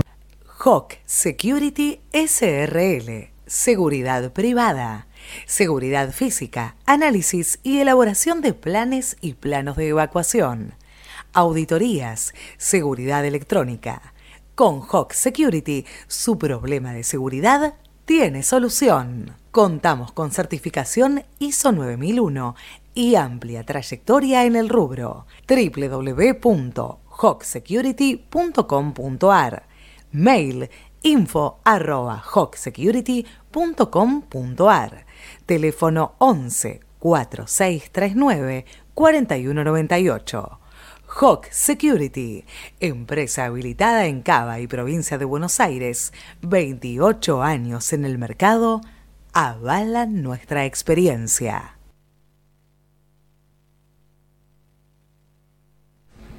Acá estamos, a los gritos con Renata, dame aire. Estamos hablando con Guillermo un poquito de las fórmulas de ayer, pero queremos tocar política, Guillermo. tratamos, tratamos de descontracturar a la gente. Acá estamos en el piso con el señor Guillermo, director y conductor del programa Caminos. Bien. Camino. La radio. Caminos. Buenos días, ¿cómo le va? ¿Cómo le va, señor? ¿Cómo anda, Juancito? ¿Todo ¿Cómo va la niña? Muy bien, por Bien. suerte. Ella, la sonrisa Ay, de ella ay. te, te, te- te engalana la mañana. Yo la traje para que se ría. Borrite el micrófono. Ah, ah. Ahí está. Qué bien. que se Contagiosa. contagia. Que no puede, no puede. ¿Cómo estaban los cuadraditos, los criollitos? Es riquísimo. Es lo Yo- mejor que pueden hacer en el programa, de traer comida. Yo estoy a dieta y Guillermo trajo unos cuadraditos. Los criollitos. Los toqué. ¿Y qué alma, qué alma de gordo que tengo? Dije, no, no estoy a dieta. Lo toqué con la bolsita, ¿viste? Y dije, ah, qué rico. Y yo lo cuido. Cuido Sí, a todos. vos te a todos los los del el programa, y el de programa, sí, como. Como eso por, lo ellos. Sí, Hago un bien común. Sí. Bueno, escúchenme, gordos. Ahora, Ay. Carolina de Santelmo, hola, buenos días, alegría. Abril y Tomasi compartió CBU 000, no, empieza a leer. No. lo, lo de la colecta. Carolina, qué bueno escuchar a Nico Fabio, el hijo de un gran cantante, sí, Carolina, exactamente. Doctor, qué, qué rico Faso, por excelente entrevista, los felicito, chiquis. Muchas gracias, Nico Fabio. Sí, sí, tenemos gente de todo. De Se llama todos así, lados. Doctor Kerry, separado Cofaso. Mensaje encriptado. Mensaje encriptado. Un gran saludo, pero siempre participa, por pobrecito. Bueno, queridos amigos, estamos. Todos los programas se están enfermando. Estamos. Guillermo, que es el programa que sigue. ¿Estás pegadito a nosotros o.? No, No, viene buena Viví tu suerte con Enzo. Ah, Con, ¿Qué viene, Janina o Belén? Janina. Janina. Y después venimos nosotros. Bueno, si querés una voz femenina después de Abril de Tomasi, viene Janina. Sí. Ah, te divertí con Janina, porque le pone una onda. Esté donde esté, ¿eh? La en voz la que casa. tiene. Sí, no, no. Sí, por verdad, sí, sí, está buenísimo. Bueno, tenemos al doctor Adrián Fernando Rosa en el aire. Hola, sí, ¿cómo andás Juan Carlos? A todo el equipo, bueno, los saludo. Y bueno, y el, y el comienzo quiero sumarme ¿no? a esta campaña que, que llevan para conseguir un audífono, ¿no? Entendiendo que, que lamentablemente eh, muchas veces no hay cobertura, entendiendo que son elementos fundamentales para tener una buena calidad de vida, digo. Eh, muchas veces no hay cobertura en los audífonos del ámbito público o privado, obras sociales y prepagas, la gente queda desprotegida. Como muchas veces digo, los protectores solares es algo importante, así que a tener en cuenta que eso es algo para vivir mejor y bueno, quien pueda sumarse, por supuesto, vos tenés las vías de comunicación y todo lo que se quiere decir con respecto a esta ayuda, ¿no? Un genio. Quiero primero agradecerte, Adrián. Si bien somos todos parte de un equipo del programa, también tenemos cada uno sus canales de difusión y el doctor que sale en, otros canales de la, tele. Eh, em, compartió y grabó un video que vamos a estar transmitiendo, porque es muy importante, aparte justamente en este caso, que esté eh, la voz del doctor, la voz y la cara del doctor del programa, eh, convocando esto porque Norma tiene hipoacusia neurosensorial bilateral de moderada a severa con trastorno en la discriminación del lenguaje hablado, por lo que se solicitó la selección de audífonos y OSVA le cubre uno solo. Lo consulté con el doctor, consultamos con OSVA y realmente no hay forma, por más que tenga el certificado de discapacidad y todo, le cubre uno solo. Así que estamos haciendo una colecta en la cual el doctor es parte y Doc le agradecemos un montón que se haya copado y prendido a esta colecta. No, por favor, eh, creo que es importante y bueno, y creo que hay que empezar a cambiar, ¿no? Entendiendo que estas son cosas fundamentales para vivir bien. Eh, bueno, en muchos momentos se discutía eh, algún tipo de, prácticas quirúrgicas, ¿no? Que, no, son contempladas, pero bueno, acá la audición es parte de la salud integral y bueno, acompañamos y ojalá se pueda conseguir, entendiendo que son cosas muy caras, eh, están dolarizadas, con lo cual sabemos lo que ha subido el valor del dólar, con lo cual cuesta mucho más. Eh, hay una situación económica difícil y yo entiendo que cuando, cuando uno pide plata, porque esto es real, necesitas un ingreso económico para poder comprarlo, eh, uno duda, ¿no? Entonces, bueno, esto es real, es una campaña, el que pueda ayude y el que no pueda puede difundirlo. Porque tal vez por ahí vos que estás escuchando no puedes aportar plata porque la economía se aprieta, pero por ahí un amigo, un familiar, un vecino puede aportar un poco. Así que bueno, esto es lo que quería decir con el arranque y es importante un espacio de salud, cuidar a la gente y eh, buscar que puedan vivir bien, ¿no? Estuviste más que genial y el video que, que, enviaste que lo vamos a empezar a publicar y al cual obviamente se lo va a etiquetar al, al doctor. Eh, como se llama, estuve impecable, Adrián, como lo armaste. La verdad que es una producción. Cuando lo escuché dije, qué buen texto. O sea, muy buen redactado. No, en serio, en serio, muy, muy completo. Pequeño aporte. Pequeño, es un montón, es un montón. Como dijiste vos, el que no puede aportar, igual, Adrián, estoy sorprendido. Vamos a ir pasando ahora a partir de hoy, de hoy hasta mañana y en la semana, cómo vienen las cosas. La cuenta empezó con 0,16 centavos hace 8 días. A ver, estamos en un poco más de 15 mil, pero me fue sorprendiendo la gente que de a 100 pesos, de a 200. Ayer por la mañana, Andrea Martinelli, que me permite nombrarla, no es conocida de nadie del equipo, habló al eh, Instagram de eso un tema y transfirió, hizo un par de preguntas y transfirió 5 mil. Eh, así que, obviamente, en las publicaciones no salimos con nuestras propias caras y nuestras voces a hablar, porque como dice el doctor, a veces cuando te piden platita, es jodido, ¿viste? No sé si es una colecta, la cuenta es de norma, no la manejamos nosotros. Sí se le pidió que por favor no toque ese dinero porque vamos publicando los screenshots que nos manda Norma, el hijo de Norma Gustavo, eh, de cómo va avanzando de 0,16 centavos a 15.000, a 16.000. Lo vamos publicando día a día y vamos llevando un registro para que todos vean. Hasta llegar a los 203.500 pesos o consigamos la mano de una mutual, del Club de Leones que estamos hablando, eh, hay otra persona, Susana, que se comunicó del Rotary Club. Pero está, todo empezó hace poquito y estamos en tratativas. Perfecto, perfecto. Eh, es interesante, Juan Carlos. Y bueno, nada, eh, no sé con qué podemos seguir hablando. seguramente iremos aportando las novedades de esta colecta. Y bueno, siempre es importante, ¿no? hay varios temas. tengo algo que, que, me sorprendió porque volví a ver justamente en estos días una historia de Tiago Fleitas, Tiago Freitas ya no está entre nosotros. Tenía dos añitos, Tiago. ¿Se acuerdan de eh, el lamentable no asesinato de Lucio Dupuy? Eh, que bueno, que estuvo mucha difusión en los medios hace poco, con la condena a su madre y su pareja. Bueno, Tiago Fleitas eh, falleció el 19 de marzo del 21. Bueno, están presos y la condena está saliendo ahora. su mamá, Pamela Palacios, y su pareja, Ángel Ariel Farías, porque llegó a la guardia del hospital de Pilar con eh, los padres decían que se había atragantado. Bueno, la autopsia demostró que tenía múltiples hemorragias digestivas por los golpes recibidos, pero también abuso sexual y también quemaduras en el cuerpo. Dos añitos tenía. Y lo peor de esto, y digo acaba la impunidad, es que su abuelo José Fleitas había denunciado en el 2020 a la UFI número uno y también, por supuesto, la Dirección de Minoridad de, Municipal de Pilar, que tenía, eh, por supuesto, eh, el control de eh, ese nene que Tiago estaba con su mamá. No intervinieron, no actuaron, quedó en la nada esa denuncia del abuelo con respecto a la violencia que sufría Tiaguito, y al otro año falleció. Digo, esta impunidad no la podemos permitir, pasó con Lucio, pasa con Tiago, ¿qué pasa en la justicia? ¿Qué pasa en la salud? ¿Qué pasa en las direcciones de minoridad que deben cuidar a los chicos como la jueza que entregó a Lucio Dupuy a su mamá y su pareja y nunca controló que Lucio estuviera bien? Digo, hay agujeros negros que se llevan vidas y no lo podemos permitir. Entonces digo, para los médicos o las médicas siempre aparece mala praxis, van los medios de comunicación. ¿La, ¿La justicia tiene impunidad para hacer estas barbaridades? Digo, es para reflexionar, ¿no? Duele del alma eh, este fallo de, contra los padres, que seguramente el padrastro y la madre, que podrán tener cadena perpetua o no por lo que hicieron, pero ya nadie le devuelve la vida a Tiago. Así que es doloroso real, el abuso sexual infantil existe y como dato, quiero decir que el 80% es intrafamiliar. Un desastre, ¿sabes qué? Hiciste, tiraste tres preguntas recién que las tenemos todos, no en la mente. El argentino esas preguntas las tiene prácticamente en el alma, ya las tenemos en el alma. Luego, ¿por qué no hacen nada? Porque como dijo el doctor, ponele que hay una mala praxis, quédate tranquilo que están la Fiscalía, Justicia y todos los noticieros defenestrando al, al doctor. Eh, ahora, ¿pasa esto o, otra cosa? Un policía, un, procedimiento que si, si, se tiroteó, si no se tiroteó, si le dijo alto policía, si le tiraron primero, quién tiró primero, lo mismo, todos los noticieros y la justicia defenestrando al policía. Ahora, ¿pasa esto? y queda en la nada. Un nene de dos años. O sea, no solo no le devuelven la vida, sino la forma de morir.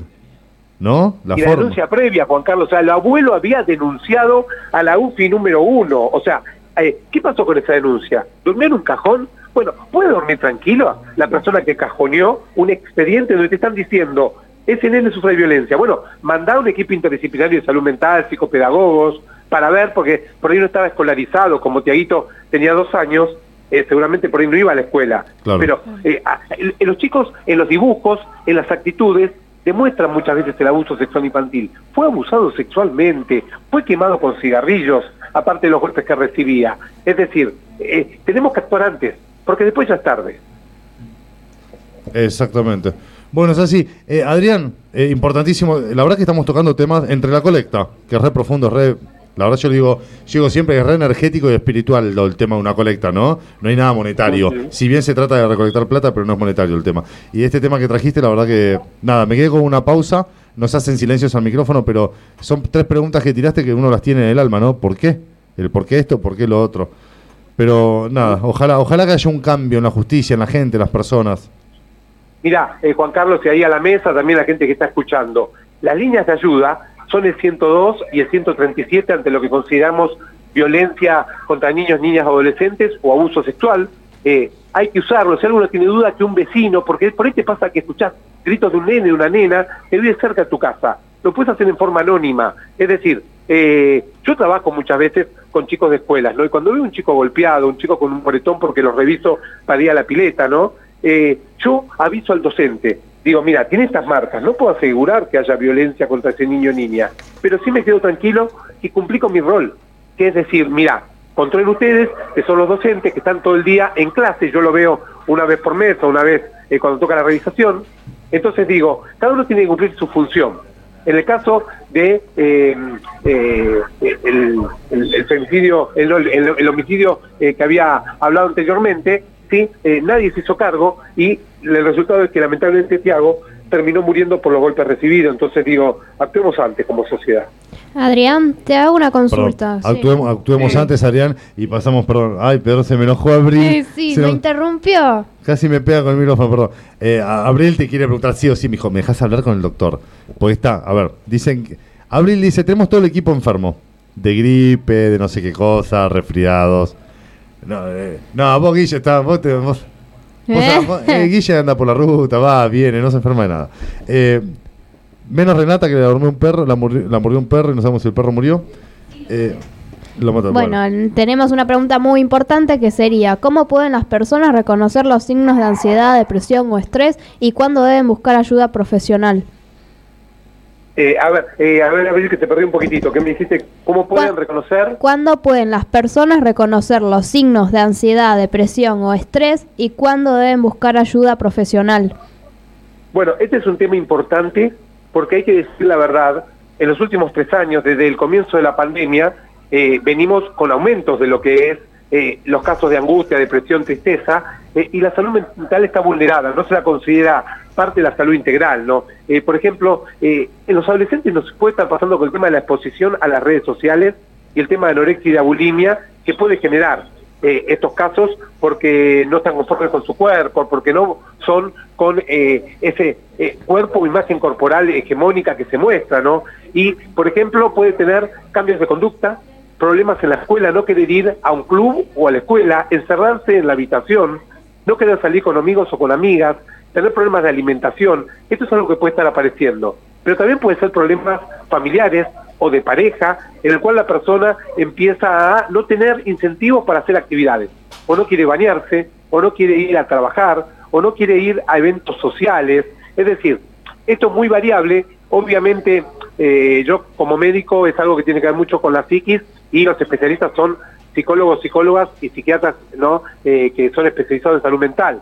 Pero no duden, ante cualquier problema de estos, hablarlo, primero hablar con este adolescente o con este adulto, ¿no? Con, o con la persona mayor, pues también nuestros adultos mayores tienen eh, depresión o angustia por lo que viven, ¿no? La soledad o, o diferentes problemas. Y bueno, y a partir de ahí guiar por un camino de la consulta profesional y ver qué es lo que está pasando para poder acompañar este proceso y que salga adelante, ¿no? Sí, muy importante la pregunta de Abril porque el tema de ansiedad, y por qué se lo preguntamos al, al doctor, primero pues, tiene vasta experiencia, pero cualquier otro diría, che, esto no es para terapia o, o un psicólogo. Eh, no, yo creo que también es parte, eh, obviamente es parte de la medicina. Y aparte uno dice la ansiedad. Una vez me acuerdo, hace muchos años, a un doctor le pregunté, la ansiedad, el estrés, ¿qué enfermedad causa? Me mira y me dice, todas. Ya es una Claro. enfermedad, ya es una enfermedad. Me dice, le digo, todo, todo, pero le digo, tanto como me dice, me dice Juan Carlos, me dice la ansiedad o el estrés a, a cierto punto te baja las defensas y ahí comienza todo un proceso. Bueno, y me explayó un poquito más, todo un proceso donde dije, wow, o sea, la importancia de tra- tratar de mantenerse medianamente tranquilo, ¿no? Sin ansiedad, ¿no, Doc? Ahora, Juan Carlos, te pregunto a vos y a Abril, ¿no? Eh, ¿Cómo puedes estar tranquilo en estos tiempos en los cuales, por supuesto, hay problemas económicos, sociales, y todavía no entré, que este es mi tema, por supuesto, específico del tema de la ansiedad, la angustia, la depresión y tristeza, lo que genera la sexualidad? No se habla. Puede generar eh, falta de eh, erotismo, disfunciones sexuales, problemas de pareja, es decir, y esto se calla y no se habla. ¿puedo Y también es opinar? parte de la, de la calidad de vida, ¿eh? ¿Puedo opinar? Física, mental y sexual. Sí, tal cual no puedo opinar. Yo creo que directamente eh, todo esto en la sexualidad, qué, qué bueno, qué bueno que sacaste el tema. Lo que, a ver, causa un montón de cosas, ¿no? Pero principalmente digo yo, eh, falta de falta de intención de sexo. Fuera, te saca Sí, las bueno. ganas. Y, y acá una cosa importante que quiero decir, eh, eh, eh, Juan Carlos, es, como sociedad tenemos que diferenciar lo que es el sexo de la sexualidad.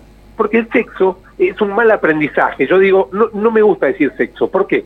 Porque sexo es genitalidad y lo que vemos en pornografía. Y como sexólogo de la UBA, lo que hablo es de sexualidad, es decir, un beso, una caricia, un abrazo, un mimo, es sexualidad en todas las etapas de la vida y en todas las edades. Entonces, a partir de ahí, después puede terminar en genitalidad o no, pero somos seres sexuados y está bueno hablar de sexualidad porque tiene un componente más importante para poder disfrutarlo. Vos podés abrazarte con tu pareja o estar solo, sola y tocarte, ¿no? Porque también hay que desmitificar esto que la masturbación es mala. Es excelente, quien lo quiera disfrutar estando solo, sola en pareja. Y bueno, y hasta a veces con la angustia, con la tristeza, con la depresión, con los problemas, hasta se te van las ganas de eso, ¿no? Sí, es verdad. Es verdad que en el hombre, por ejemplo, eh, no, perdón, hago la pregunta y medio me río, pero en el hombre, Guillermo pone cara. ¿Qué no sé, qué no, no hablas de sexualidad, Guillermo?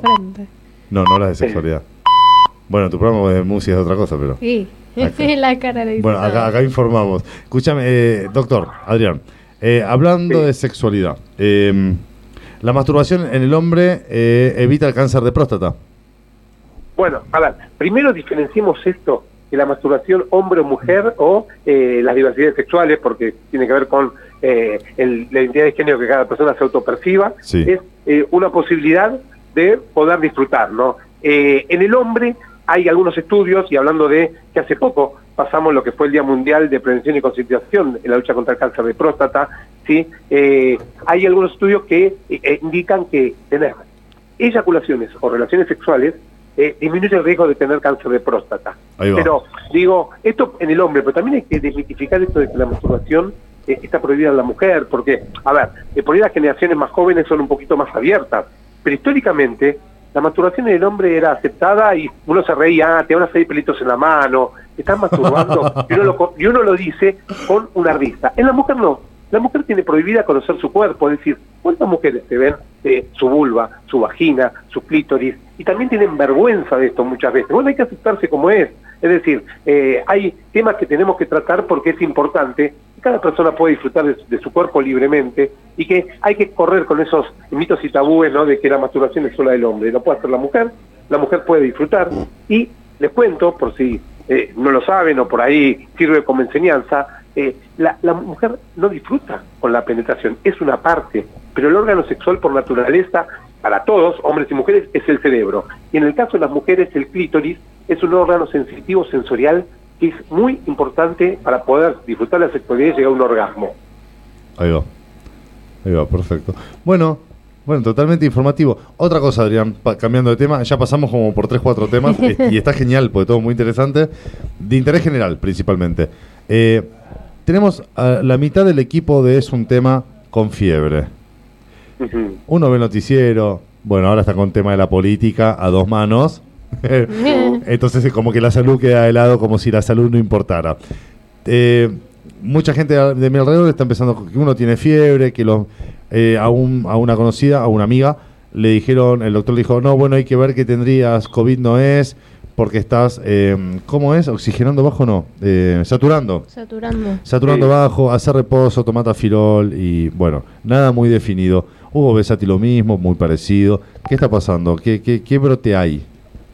Bueno, lo primero que quiero decir, ¿no? y esto me mete un poquito eh, en política sin hacer política partidaria, porque todo acto es político, ¿no? Eh, estamos en instancias de, de cierres de listas y yo no he visto ningún candidato de ningún partido hablando de salud y educación, y esto me preocupa, ¿no? Es verdad. Yo que hablen de salud y educación, no me interesa el nombre, no me interesa el partido político, me interesa que digan lo que van a hacer porque la salud y la, y la, y la, la educación están muy mal en nuestro país y no solo en lo económico, ¿no? Así que este es el primer mensaje que le quiero decir a los candidatos. Empiecen a hablar en serio, dejen de mostrar caritas y hagan propuestas porque la gente necesita que se actúe. Bueno, este es el primer punto. El segundo, me refiero a lo que vos estás preguntando, Juan Carlos, lamentablemente, ¿sí? Eh, y esto yo lo vengo insistiendo y miren mi Instagram, doctor.rosa o escuchen los programas de un tema, eh, pasamos desde un cierre compulsivo y terrible en el 2020 a querer olvidarnos que vivimos una pandemia. Y tal vez fue muy malo, hoy lo puedo decir, este cierre como esta apertura total en donde no se habla de temas de infecciones respiratorias. Y acá entramos en el COVID, entramos en la gripe, entramos en el virus inicial respiratorio con el pico de bronquiolitis que eh, en muchas regiones eh, estamos viviendo y que preocupa porque son bebés o, niños y niñas menores de dos años en general, aunque también puede aga- agarrar eh, en adultos mayores o en otras personas. Digo, eh, hoy no se diagnostica, no se testea, entonces es, eh, a vos te puede tocar y la puede pasar bien, otros más o menos, otros mal. Digo, se perdió lo que, a ver, ¿se acuerdan ustedes? Nos lavábamos las manos, usábamos el barbijo, ventilábamos. Sí. ¿Qué medida quedó? Nada. Un día, un día, pará, un día, doctor, entro, voy a entrar a un Plaza Vea, en la calle, barbijo bajo, ¿no? Colocado pero bajo. Voy a entrar a Plaza, colgué, no me di cuenta. La realidad es que lo usé en todos lados donde me pidieron, lo usé. El original, cuando salió el verdecito, el verdecito, cuando salió el otro un poco más caro. Bueno, hice lo posible y lo conseguí por Mer- Mercado Libre y demás. Eh, entro a Plaza Vea, un poco más me golpean. Y hoy no pasa nada, hoy se te acercan por ahí te alejadas, inclusive, hasta no solo por el tema de COVID, por un tema de distancia, ¿no? Y se te acerca y digo, pará, Sí. o sea, A ver, Hoy- pasamos de un extremo que era usar un, un barbijo al aire libre, que, que la realidad que el, que el riesgo es muy bajo, es mínimo, hasta hoy que nos encerramos 100 personas en un lugar cerrado, nadie con barbijo. Entonces digo, pero no me interesa, tal vez no hay que usar el barbijo, pero sí la ventilación. Y nada se hizo en escuelas, en el ámbito de la salud, también hospitales. Yo me fui a hacer estudio en una clínica eh, y es en un subsuelo, digamos, o sea, eh, todo encerrado, sin ventilación. Eh, no aprendimos nada. Organismos públicos, en, bancos, eh, en el ámbito laboral, ¿no? Está todo cerrado y digo, este es el riesgo para todas las enfermedades respiratorias. Por eso insisto en que tenemos que trabajar mucho la ventilación. Ya tenemos que planificar eh, edificios nuevos, eh, aire puro, aire ventilado, aire cuidado. Ventilación natural, ventilación mecánica, sino eh, poner esos equipos extractores, pero nadie quiere gastar, poner filtros cepa, que son los de los aviones, y lo último que quiero decir, tal vez no me quiero extender mucho, es pensar y planificar que pueden venir futuras pandemias. No quiero asustar, quiero decir que si contaminamos el agua y el aire, ¿no? Eh, estamos perjudicando a muchas personas. Digo, por ejemplo, eh, el tema de eh, hoy Jujuy, que tenemos que mirar hacia Jujuy. Bueno, la lucha que es política partidaria entre el gobernador Morales y el gobierno nacional y después eh, eh, hubo violentos de todos lados, hubo infiltrados, hubo represión. Bueno, es una mezcla muy difícil para entender porque no somos, no estamos en Jujuy, ¿no? Digo, también la lucha de los pueblos originarios es por la contaminación del agua y la tierra que hacen quienes pueden extraer minerales, en principio el litio, es decir, eh, esto puede contaminar y nos puede generar riesgo para la salud, por supuesto cáncer o futuras pandemias, digo, eh, está todo tan mezclado que es difícil, no, no me quiero extender, pero sí empecemos a reflexionar como sociedad, porque si no, no avanzamos nada y cuidemos a los más vulnerables, porque tal vez una persona joven, si tiene gripe, si tiene COVID, si tiene eh, virus ya respiratorio por ahí, no le afecta tanto porque tiene eh, una buena inmunidad. Pero nuestros adultos mayores pueden estar perjudicados, o personas inmunosuprimidas, trasplantadas, con HIV, o sea, digo, eh, empecemos a ser más solidarios, no aprendimos nada luego de tres años de pandemia. Es así, es así. Bueno, eh, me, quedo, me quedo picando por ahí para el próximo programa, podríamos hablarlo. El doctor dijo algo, cambio de estructura eh, en, en- en las obras de los edificios. Pasaron de, de ladrillo a hacerlo, eh, poner construcción en seco, llamémosle, iba a decir, eh, de menor calidad, no sé si de menor calidad, pero construcción en seco. Toda división de Durlock, más, la- más liviano, reciclable, perfecto. Luego sacaron el gas y lo hicieron eh, eléctrico, todo eléctrico. Hoy hay edificios que tienen todo, todo eléctrico. Cocina, lo- lo- todo, todo eléctrico. Eh, falta la modificación, claro, de la ventilación, ¿no? Lo que decías vos, Adrián. Sí, exacto. O sea, eh, empezar a pensar en recursos y digo, el petróleo por ahí va a desaparecer como recurso. Bueno, hoy te están buscando alternativas. Pero bueno, eh, como vos bien decía, eh, también hay que tener en cuenta que si hacemos electricidad, generar electrici- electricidad a través de eh, esos eh, ventiladores o molinos de viento que se están instalando, bueno, buscar los paneles solares también que hoy en muchas zonas de nuestro país están, por ejemplo, cuando yo viajé a Salta y Jujuy, zonas alejadas tienen estos lugares para generar energía. Bueno, la ventilación es clave. Digo, tenemos que empezar a pensar en una salud integral que es física, mental y sexual y a partir de ahí, por supuesto, eh, empezar a evolucionar como sociedad. Y cuando hablo de autoridades hablo de todo el mundo, ¿eh? porque nadie piensa ya. Yo no, no, critico a nadie en especial. Creo que están todos incluidos y creo que quedamos en el medio ¿no? de todo esto, en el cual, si yo les pregunto, ¿qué, qué pasa en Jujuy? Hay miles de opiniones. Bueno, listo. O sea, lo, el único que pierde acá es el pueblo jujeño y la gente. Después, los políticos son políticos y tenemos que empezar a replantearnos qué tipo de políticos queremos para nuestro país. Exactamente. Bueno, con ese mensaje cerramos, Adrián. Sé que estás trabajando. Muchísimas gracias por por el esfuerzo de, de poder estar hoy de vuelta con nosotros. No, es un gusto y un placer. Por supuesto, mi Instagram, doctor.arianrosa, que me quiera seguir. Y bueno, eh, sigamos sumando manos solidarias para la colecta, para el audífono que es necesario. Le puedo dar la información. Les mando un saludo a todo el equipo y gracias. Cualquier cosa, manden WhatsApp o mensajes o mail a la radio y después iré contestando algunas preguntas de, de salud, educación sexual integral que les interesen. Hasta luego. Como siempre. Hasta luego, doctor. Muchas gracias por estar. Bueno, queridos amigos, ese fue el doctor Adrián Rosa, ya lo conocen, lo ven en todos lados. Está en la tele, está acá en el programa. Un genio, un genio, con toda la información del momento. Vamos con un poquito de Maná, Los Pericos Café, Tacuba, un mix de Andrés Calamaro, auténticos decadentes y volvemos con más de Es un tema.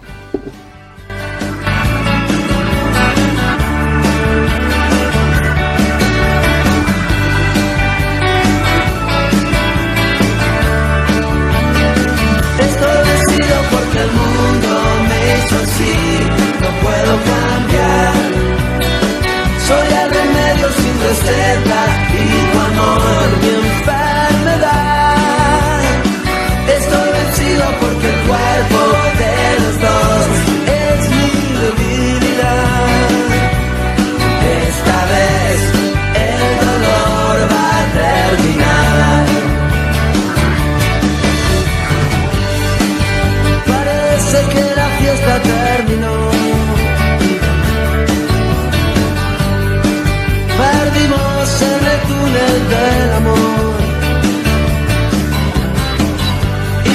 dicen las hojas del libro que más leo yo.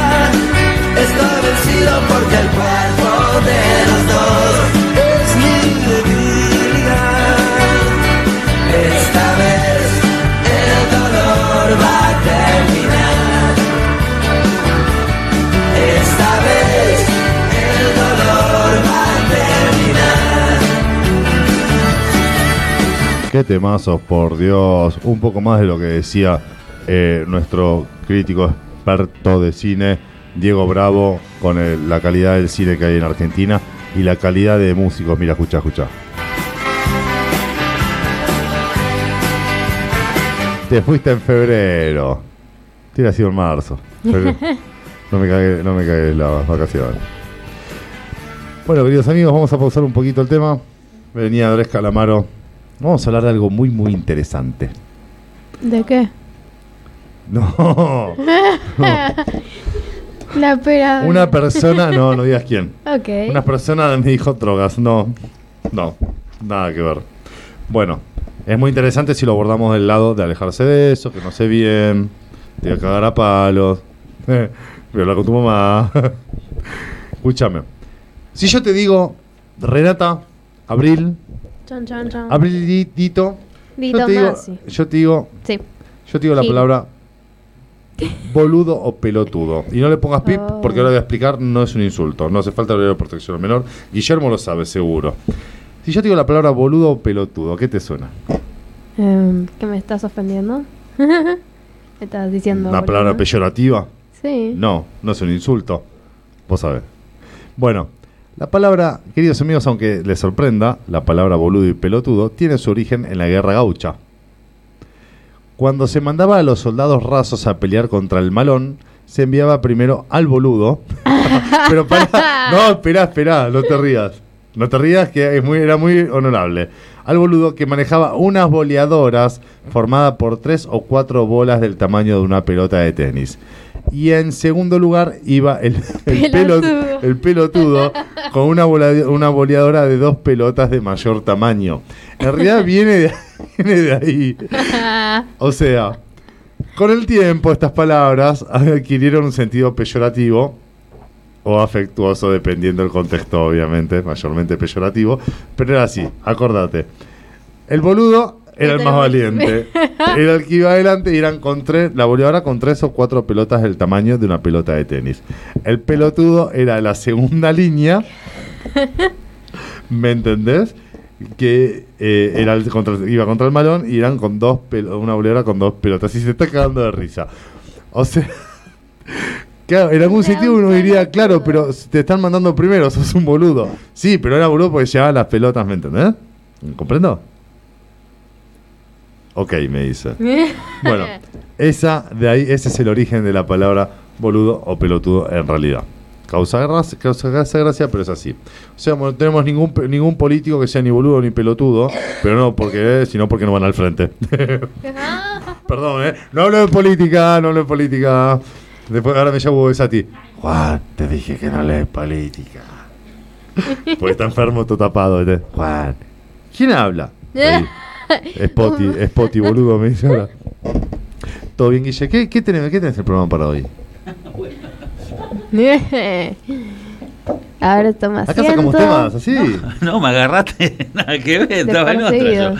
Eh, saludé, sí, saludé. Sí, saludaste, saludaste. Sí, sí. Eh, saluda a No, los chicos, que eh, están- al chico que está, al compañero que está enfermo. Que se reponga, Se, hace se falta. tomaron el fin de semana. Hace falta. Sí, el otro que habla de fútbol. Bien, Gustavo. lo, lo bajaste Gustavo. una fecha por hablar así de Racing la otra vez, me parece bien. Ahora el sábado que viene, Ah. dale, que vuelva, que vuelva el sábado que Porque es de River. Ah, por eso, sí. Igual viene Eh, bien Racing. Boca, por Dios. Segundo el punto, Por-. ¿Vos viste Boca? Eh, Lo que nos pasó un 4-0.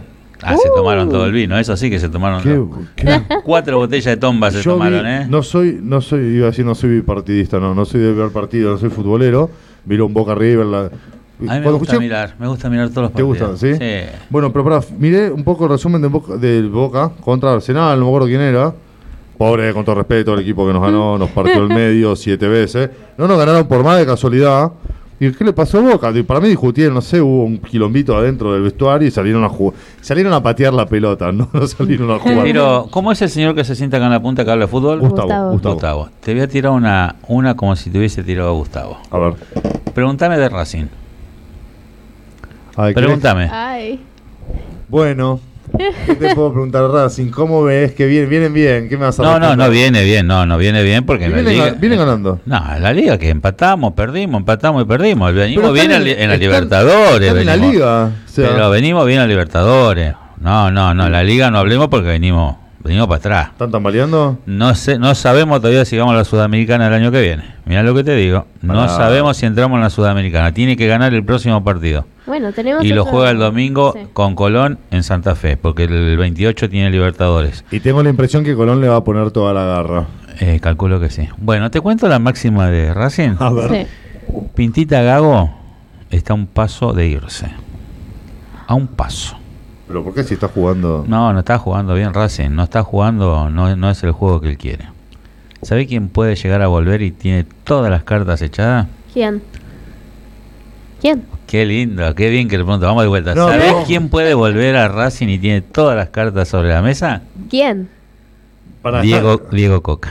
está conjeturando, no sabes. Die- ya está, ya está. Arregló Exclusivo. 6 millones de, pe- de dólares en México, en la selección de México. Lo echaron, lo echaron. Sí. Está muy mal por eso, pero negoció esa plata.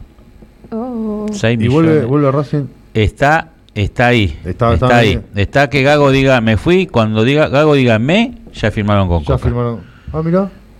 Y Bueno. Coca lo sacó en el 2014 campeón de Racing. Los tiempos. Ojalá, ojalá, la verdad que no y viene de dirigir una selección, no viene de dirigir a un club de barrio. No, no, no. Aparte, la selección mexicana no es una de las más conocidas, pero no es una selección mala, la selección mexicana. Bueno, Diego Bueno, Coca un paso de Racing. Qué lindo. A mí me puso contento. Estás contento, A mí me puso contento. Estás con- A mí me Gago es buen técnico, es buen técnico, pero Gago tiene tiene algo que se ve que algún momento algún club se lo habrá hecho a él. A él se le pone algo en la cabeza, no le gusta a alguien, pasó con, con Chila Gómez, el arquero que se fue a Vélez. Se encasca. Eh, sí, Se encaja. sí, sí. No, pero tiene que ser más, tiene más cintura. O se está yendo otro jugador importante de, de Racing, se está yendo un jugador del inferior que ni siquiera fue convocado al banco suplente en primera. ¿Quién? Se están yendo, no recuerdo el nombre, no me Ah, quiero tirar porque no uy. recuerdo el nombre, pero Qué Justo le forra. di- justo le di la pregunta. Ay. eh, viene mal Racing, institucionalmente viene, viene mal. Para- Gago no está conforme. En las internas, lo que se ve es que en la liga la vienen peleando, en el otro vienen bien. Eh, Eh, pero- Almendra ya está para, calculo que el Después del 3 de, de julio, ya el próximo partido después de Colón, ya puede estar en cancha o en el banco, por lo menos, Almendra. Eh, ¿Qué más te puedo decir? Se están yendo jugadores importantes. Ojo, ojo. Ojo que lo, el otro día, lo de Arias, el golpe de Arias, fue un golpe, Sí. pero él lo acusó más porque sabía lo que iba a pasar al final del partido. Y Tagliamonte se comió ese gol que se iba a comer Arias. Por eso Arias dijo, me voy tranquilito al banco, me duele mucho, estoy mareado. Dijo, yo me corro, me paro de otro lado, chicos, lo veo Ah, afuera. sabía que le estaban haciendo partido. Cualquier cosa estoy en el banco, le dijo. Me Mirá, gustó mucho Vélez cómo jugó con Racing en el partido anterior. Me No, gustó Vélez- mucho. Vélez es un gran equipo. ¿Cómo salió ese partido? Eh, creo que 1 a 1. Ah, Bueno, Empate. em- empatarle a un Vélez. eh, Empatamos o le ganamos, no me acuerdo. Creo 1 a 1 o 2 a 1. Pero sé, hubo un gol pero- de ellos. Pero, pero- muy buen partido hizo Vélez. Bueno, muy buen Pero partido. déjame decirte que vos decís que Racing no viene tan bien porque vos conocés más profundo, más a fondo la interna. Yo que soy de mirar, escucho los resultados nomás, no me parecía que venía mal. El señor que está en el, al lado tuyo siempre, ¿cómo es? Hugo Besati, Él el que está enfermito. el que simula fiebre. sí. Bueno, simula, lo mató, simula. ¿Cómo vino afilado hoy? Por Dios. Simula fiebre. Bueno. Por eso no Eh, falto yo, porque si no... No, no, no, ya está. Eh, le vamos a dar una novedad. Hugo, ¿me dijiste? Hugo, Hugo. Huguito, le vamos a dar una novedad a Hugo. A ver. Deportivo Maisonavi, creo que va primera. No, dale. Ay, Callate. ¿qué te- Está mirando, está mirando la cámara, Hugo. Se levantó la cama y dijo, no, no puede ser. Mi pueblo, dijo. Qué linda, qué linda esa charla del otro día. Un gran- sí, no sabía que lo conocías, que a veces me olvido que ya estuviste por todo el país. Un gran saludo a la gente de Madison Ave. Eh, ¿cómo Al era? Ro- a- Rodesia, Rodesia. A la Rodesia. intendente electa. Rodesia, Rodesia está ahí. Presidente comunal electa. Presidente Porque hay comisión de fomento. Claro, no hay intendencia ya. No hay intendencia. ¿Por qué no hay intendencia? Porque tiene que. eh, es un pueblo. No, pará, no hay intendencia porque quieren salir adelante. Como dijo el gobernador de Córdoba. le, le estaban, lo estaban felicitando por el crecimiento de Córdoba. De, no, no sé qué. Y tiraba para abajo, muy humilde. ¿Qué tipo humilde? Dije. Dice, bueno, ¿y qué viene para después? No, pues si Córdoba no crece más por un solo motivo. ¿Por cuál? Porque está en Argentina. Eh, Bueno, a lo que voy- ¿Qué pasapaporte habría que darle a ese tipo, no? ¿Qué pasaporte habría que darle? Sí, Pero sabe dónde, ¿no? Es Por hablar así. ¿Eh? Es verdad, sí, es una sí. falta de respeto, hermano. Sí, sos pero- un gobernador, sos una persona eh, pública A- a mí y me no podés hablar A mí así. me causó gracia. No está bien que me cause gracia porque gracia me tiene que Lo hizo irónicamente y Sí, salió bien porque lo hizo irónicamente, pero Fue- no puede. fue un, peyorativo, fue un gobernador no puede usar ese término. No puede usar ese término, más en la condición que está Argentina ahora. sí, No se patea el que está en el piso. y no. Y estamos, por decirlo así, eh, figurativamente estamos en el piso, no estamos bien. No estamos bien. Estamos bien. Prender la tele y no estamos bien. Prender la tele y no estamos bien. Lo que está pasando en Jujuy, hermano. Vamos a hablar un poquito de política si querés. No mucho. No porque me quedan tres minutos. Bueno, Jujuy. Dame una reflexión de lo que está pasando en Jujuy, vos como periodista. Mm. No, no, bueno. eh, mucha interna. Mucho más que la de Racing. Viene el tiro. ¿Viste cómo decís? ¿Viste? Ahí está el boludo del pelotudo que iban de frente contra un batallón delante. Sí. Acá no, hay listas de unidad, se bajaron. Se bajó Scioli y Guado. Pero si yo le prometió que no se iba a bajar ni en pedo. Massa Sí, presidente, también- Rossi vicepresidente. Ojo con el santafesino, Rossi sabe mucho, eh, fue ministro de defensa, eh, sabe mucho. eh. Pero vos te fijaste que las listas. eh, Ahí está el título. Se Escuchá, Se bajaron Guado y Scioli. Bueno, pero ¿sabes lo que me llama la atención? Que en, la- en las listas, específicamente kirchneristas, no hay ningún kirchnerista de paladar negro, o sea, original de, de- de- Porque, a ver, más era opositor. Guado era más o menos, siempre estuvo en el kirchnerismo, pero más era un gran opositor hace po- no mucho. Eh, y sí, Hasta antes de ponerlo de... Ojo, eh, en ese aspecto felicito... a jefe cual- de gabinete fue. Jefe de gabinete. Ojo, en este aspecto felicito a cualquier partido político, no solo el kirchnerismo, de, che, puede ser mi opositor, pero si me parece que es bueno para esto de abrirle las puertas. ¿Esto es la democracia? Eso es la democracia, eso me parece bien, eso me parece bien.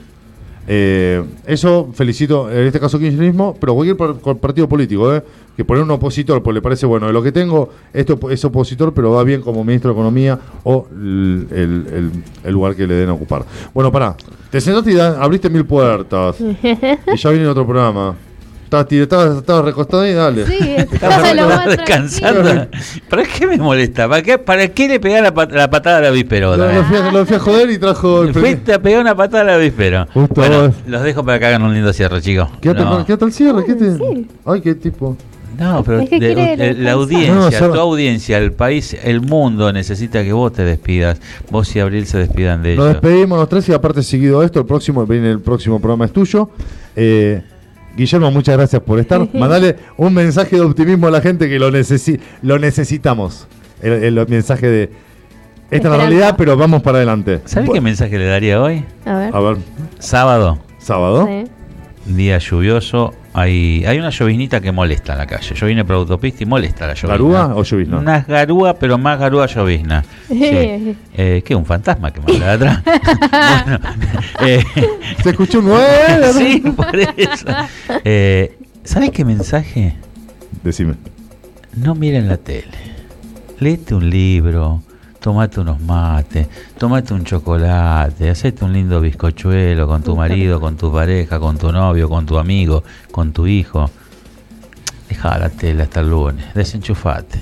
Desenchufate, mate y torta frita. Uy, Ahí está. rico. Ahí tenés. Y mirá, mirá el que habla y que no, ¿eh? ¿Viste que, ¿Viste que pisó el palito solo? ¿Viste? ¿Viste? Ya está listo. Se lo imagina y ya está.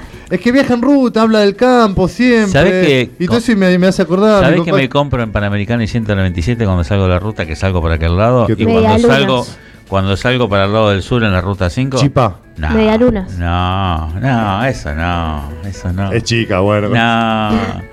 ¿Qué la compras? tortilla santiagueña, hermano. Esa redondita tortilla Todo que allá le llaman tortilla al rescoldo. Al Santiago. horno, a, a la parrilla. a la parrillita ahí, a- la da vuelta, toda, toda Ah. calentita, en papel, envuelta, porque en la bolsita de nylon le dije que no, porque le queda el sabor. En No, no, la de papel, la de papel, la en bolsa de papel. papel. La, dejo, la, la rompe así. sí, y vas a- la dejo enfriar un cachito.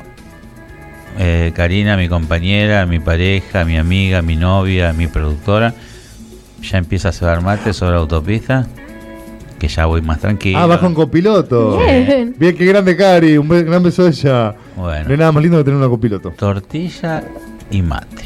Ahí va. Hasta Rosario. No paramos. Ah, es espectacular. ¿La camioneta se porta? Ideal. Y ahora con los logos que tiene. Ah. ¿Tiene nombre? ¿Apodo? ¿La camioneta? Sí. Eh, la viajera. La viajera. Perfecto. Está bien. Perfecto. Bueno, la viajera, Cari y Guillermo haciendo radio, radio por todo. La verdad que sí, hacen radio por todo el país. ¿eh? Mirá que yo escuché programas que decían que hacían, decían, no, con todo respeto, que hacen radio en todo el país, pero en un formato digital. Este cristiano lo hace digital, pero va hasta el lugar. O sea, Guilla, hay cámaras que podés, te mandan la imagen. No, no, él va para allá, ¿no? Si tiene tiempo, y me parece genial. Eso es salud también. Estuve en el 70 aniversario de la policía de Chaco. Mirá. eh, las, hace dos semanas tras un jueves que transmití una hora en directo del acto. Justo estaba Capitaní sobre el escenario hablando a las autoridades, a los invitados. No sabéis qué asadazo que me comí, hermano. No sabéis qué asadazo. Qué rico. Pero el asado chaqueño hecho a la estaca. ¿Cómo Oh. te recibe la gente cuando llegas al lugar?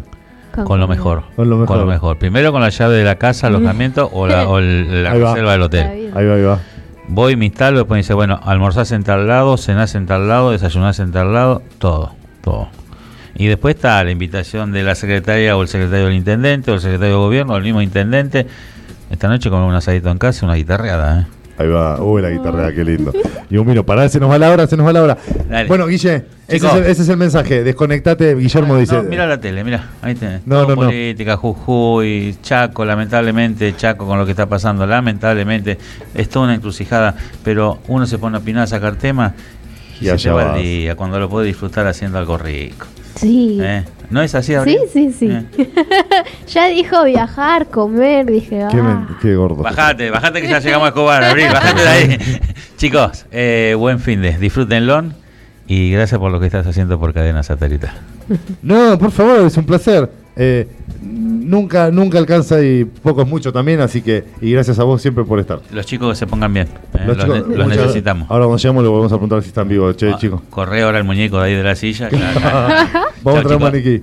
Chao, Guille. Muchísimas gracias. Avi, Eh, bueno, que nos encontramos en el próximo programa. Con muchas más cosas. un programa ver. hoy. Nico Fabio, hijo de Leonardo Fabio, gran artista, cantautor. Doctora Lilian Rosa, Guillermo acá.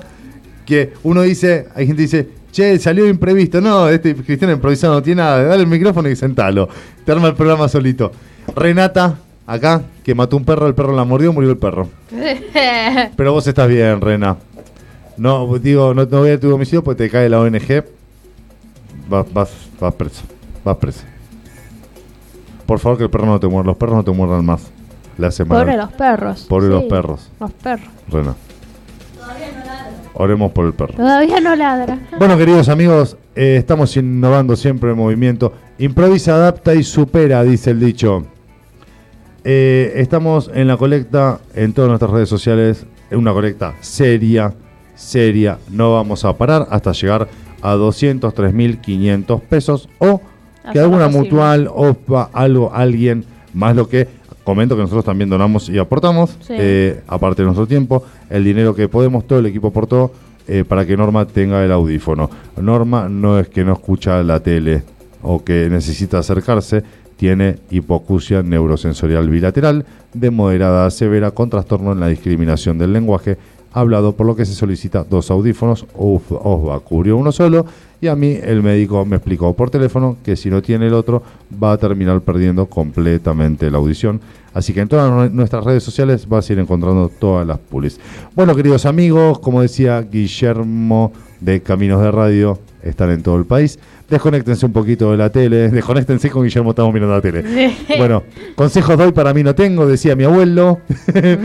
Eh, la cabeza no solo para tener pelo, me agregaba y después me mandaba a estudiar. Desconéctese un poquito de la tele, disfruta con la familia. Siempre que llovió paró. Los queremos mucho, muchísimas gracias por estar. Eh, gracias por el apoyo que nos dan. Seguimos creciendo. Renata quiere decir algo, decime Renata. Ah, La eso lluvia, me dice mi ¿qué? papá. Si llueve para arriba o llueve para abajo. De arriba abajo, de abajo arriba. No te entendí, llueve de arriba para abajo. ¿Por qué? ¿Nunca escuchaste esa frase? Estoy cerrando el programa, ¿qué me salen con eso? ¿Querés que te explique ahora que garúa? Bueno, ¿ves? Ahí está lo que yo decía. La palabra boludo y pelotudo Sí. significa otra cosa, pero en este caso eh, son dos boludas. Chicos, muchas gracias por estar, gracias por su apoyo, los queremos mucho. Este equipo es esto que ven, más todos nuestros amigos de otros programas como Guillermo, Renata en Operaciones. Saludo a Johnny de FMC, un gran saludo a Sandra Carrondi de RDA 365, gente de Brasil, de México, Notinautrus Master Club. Muchísimas gracias. Hasta la próxima.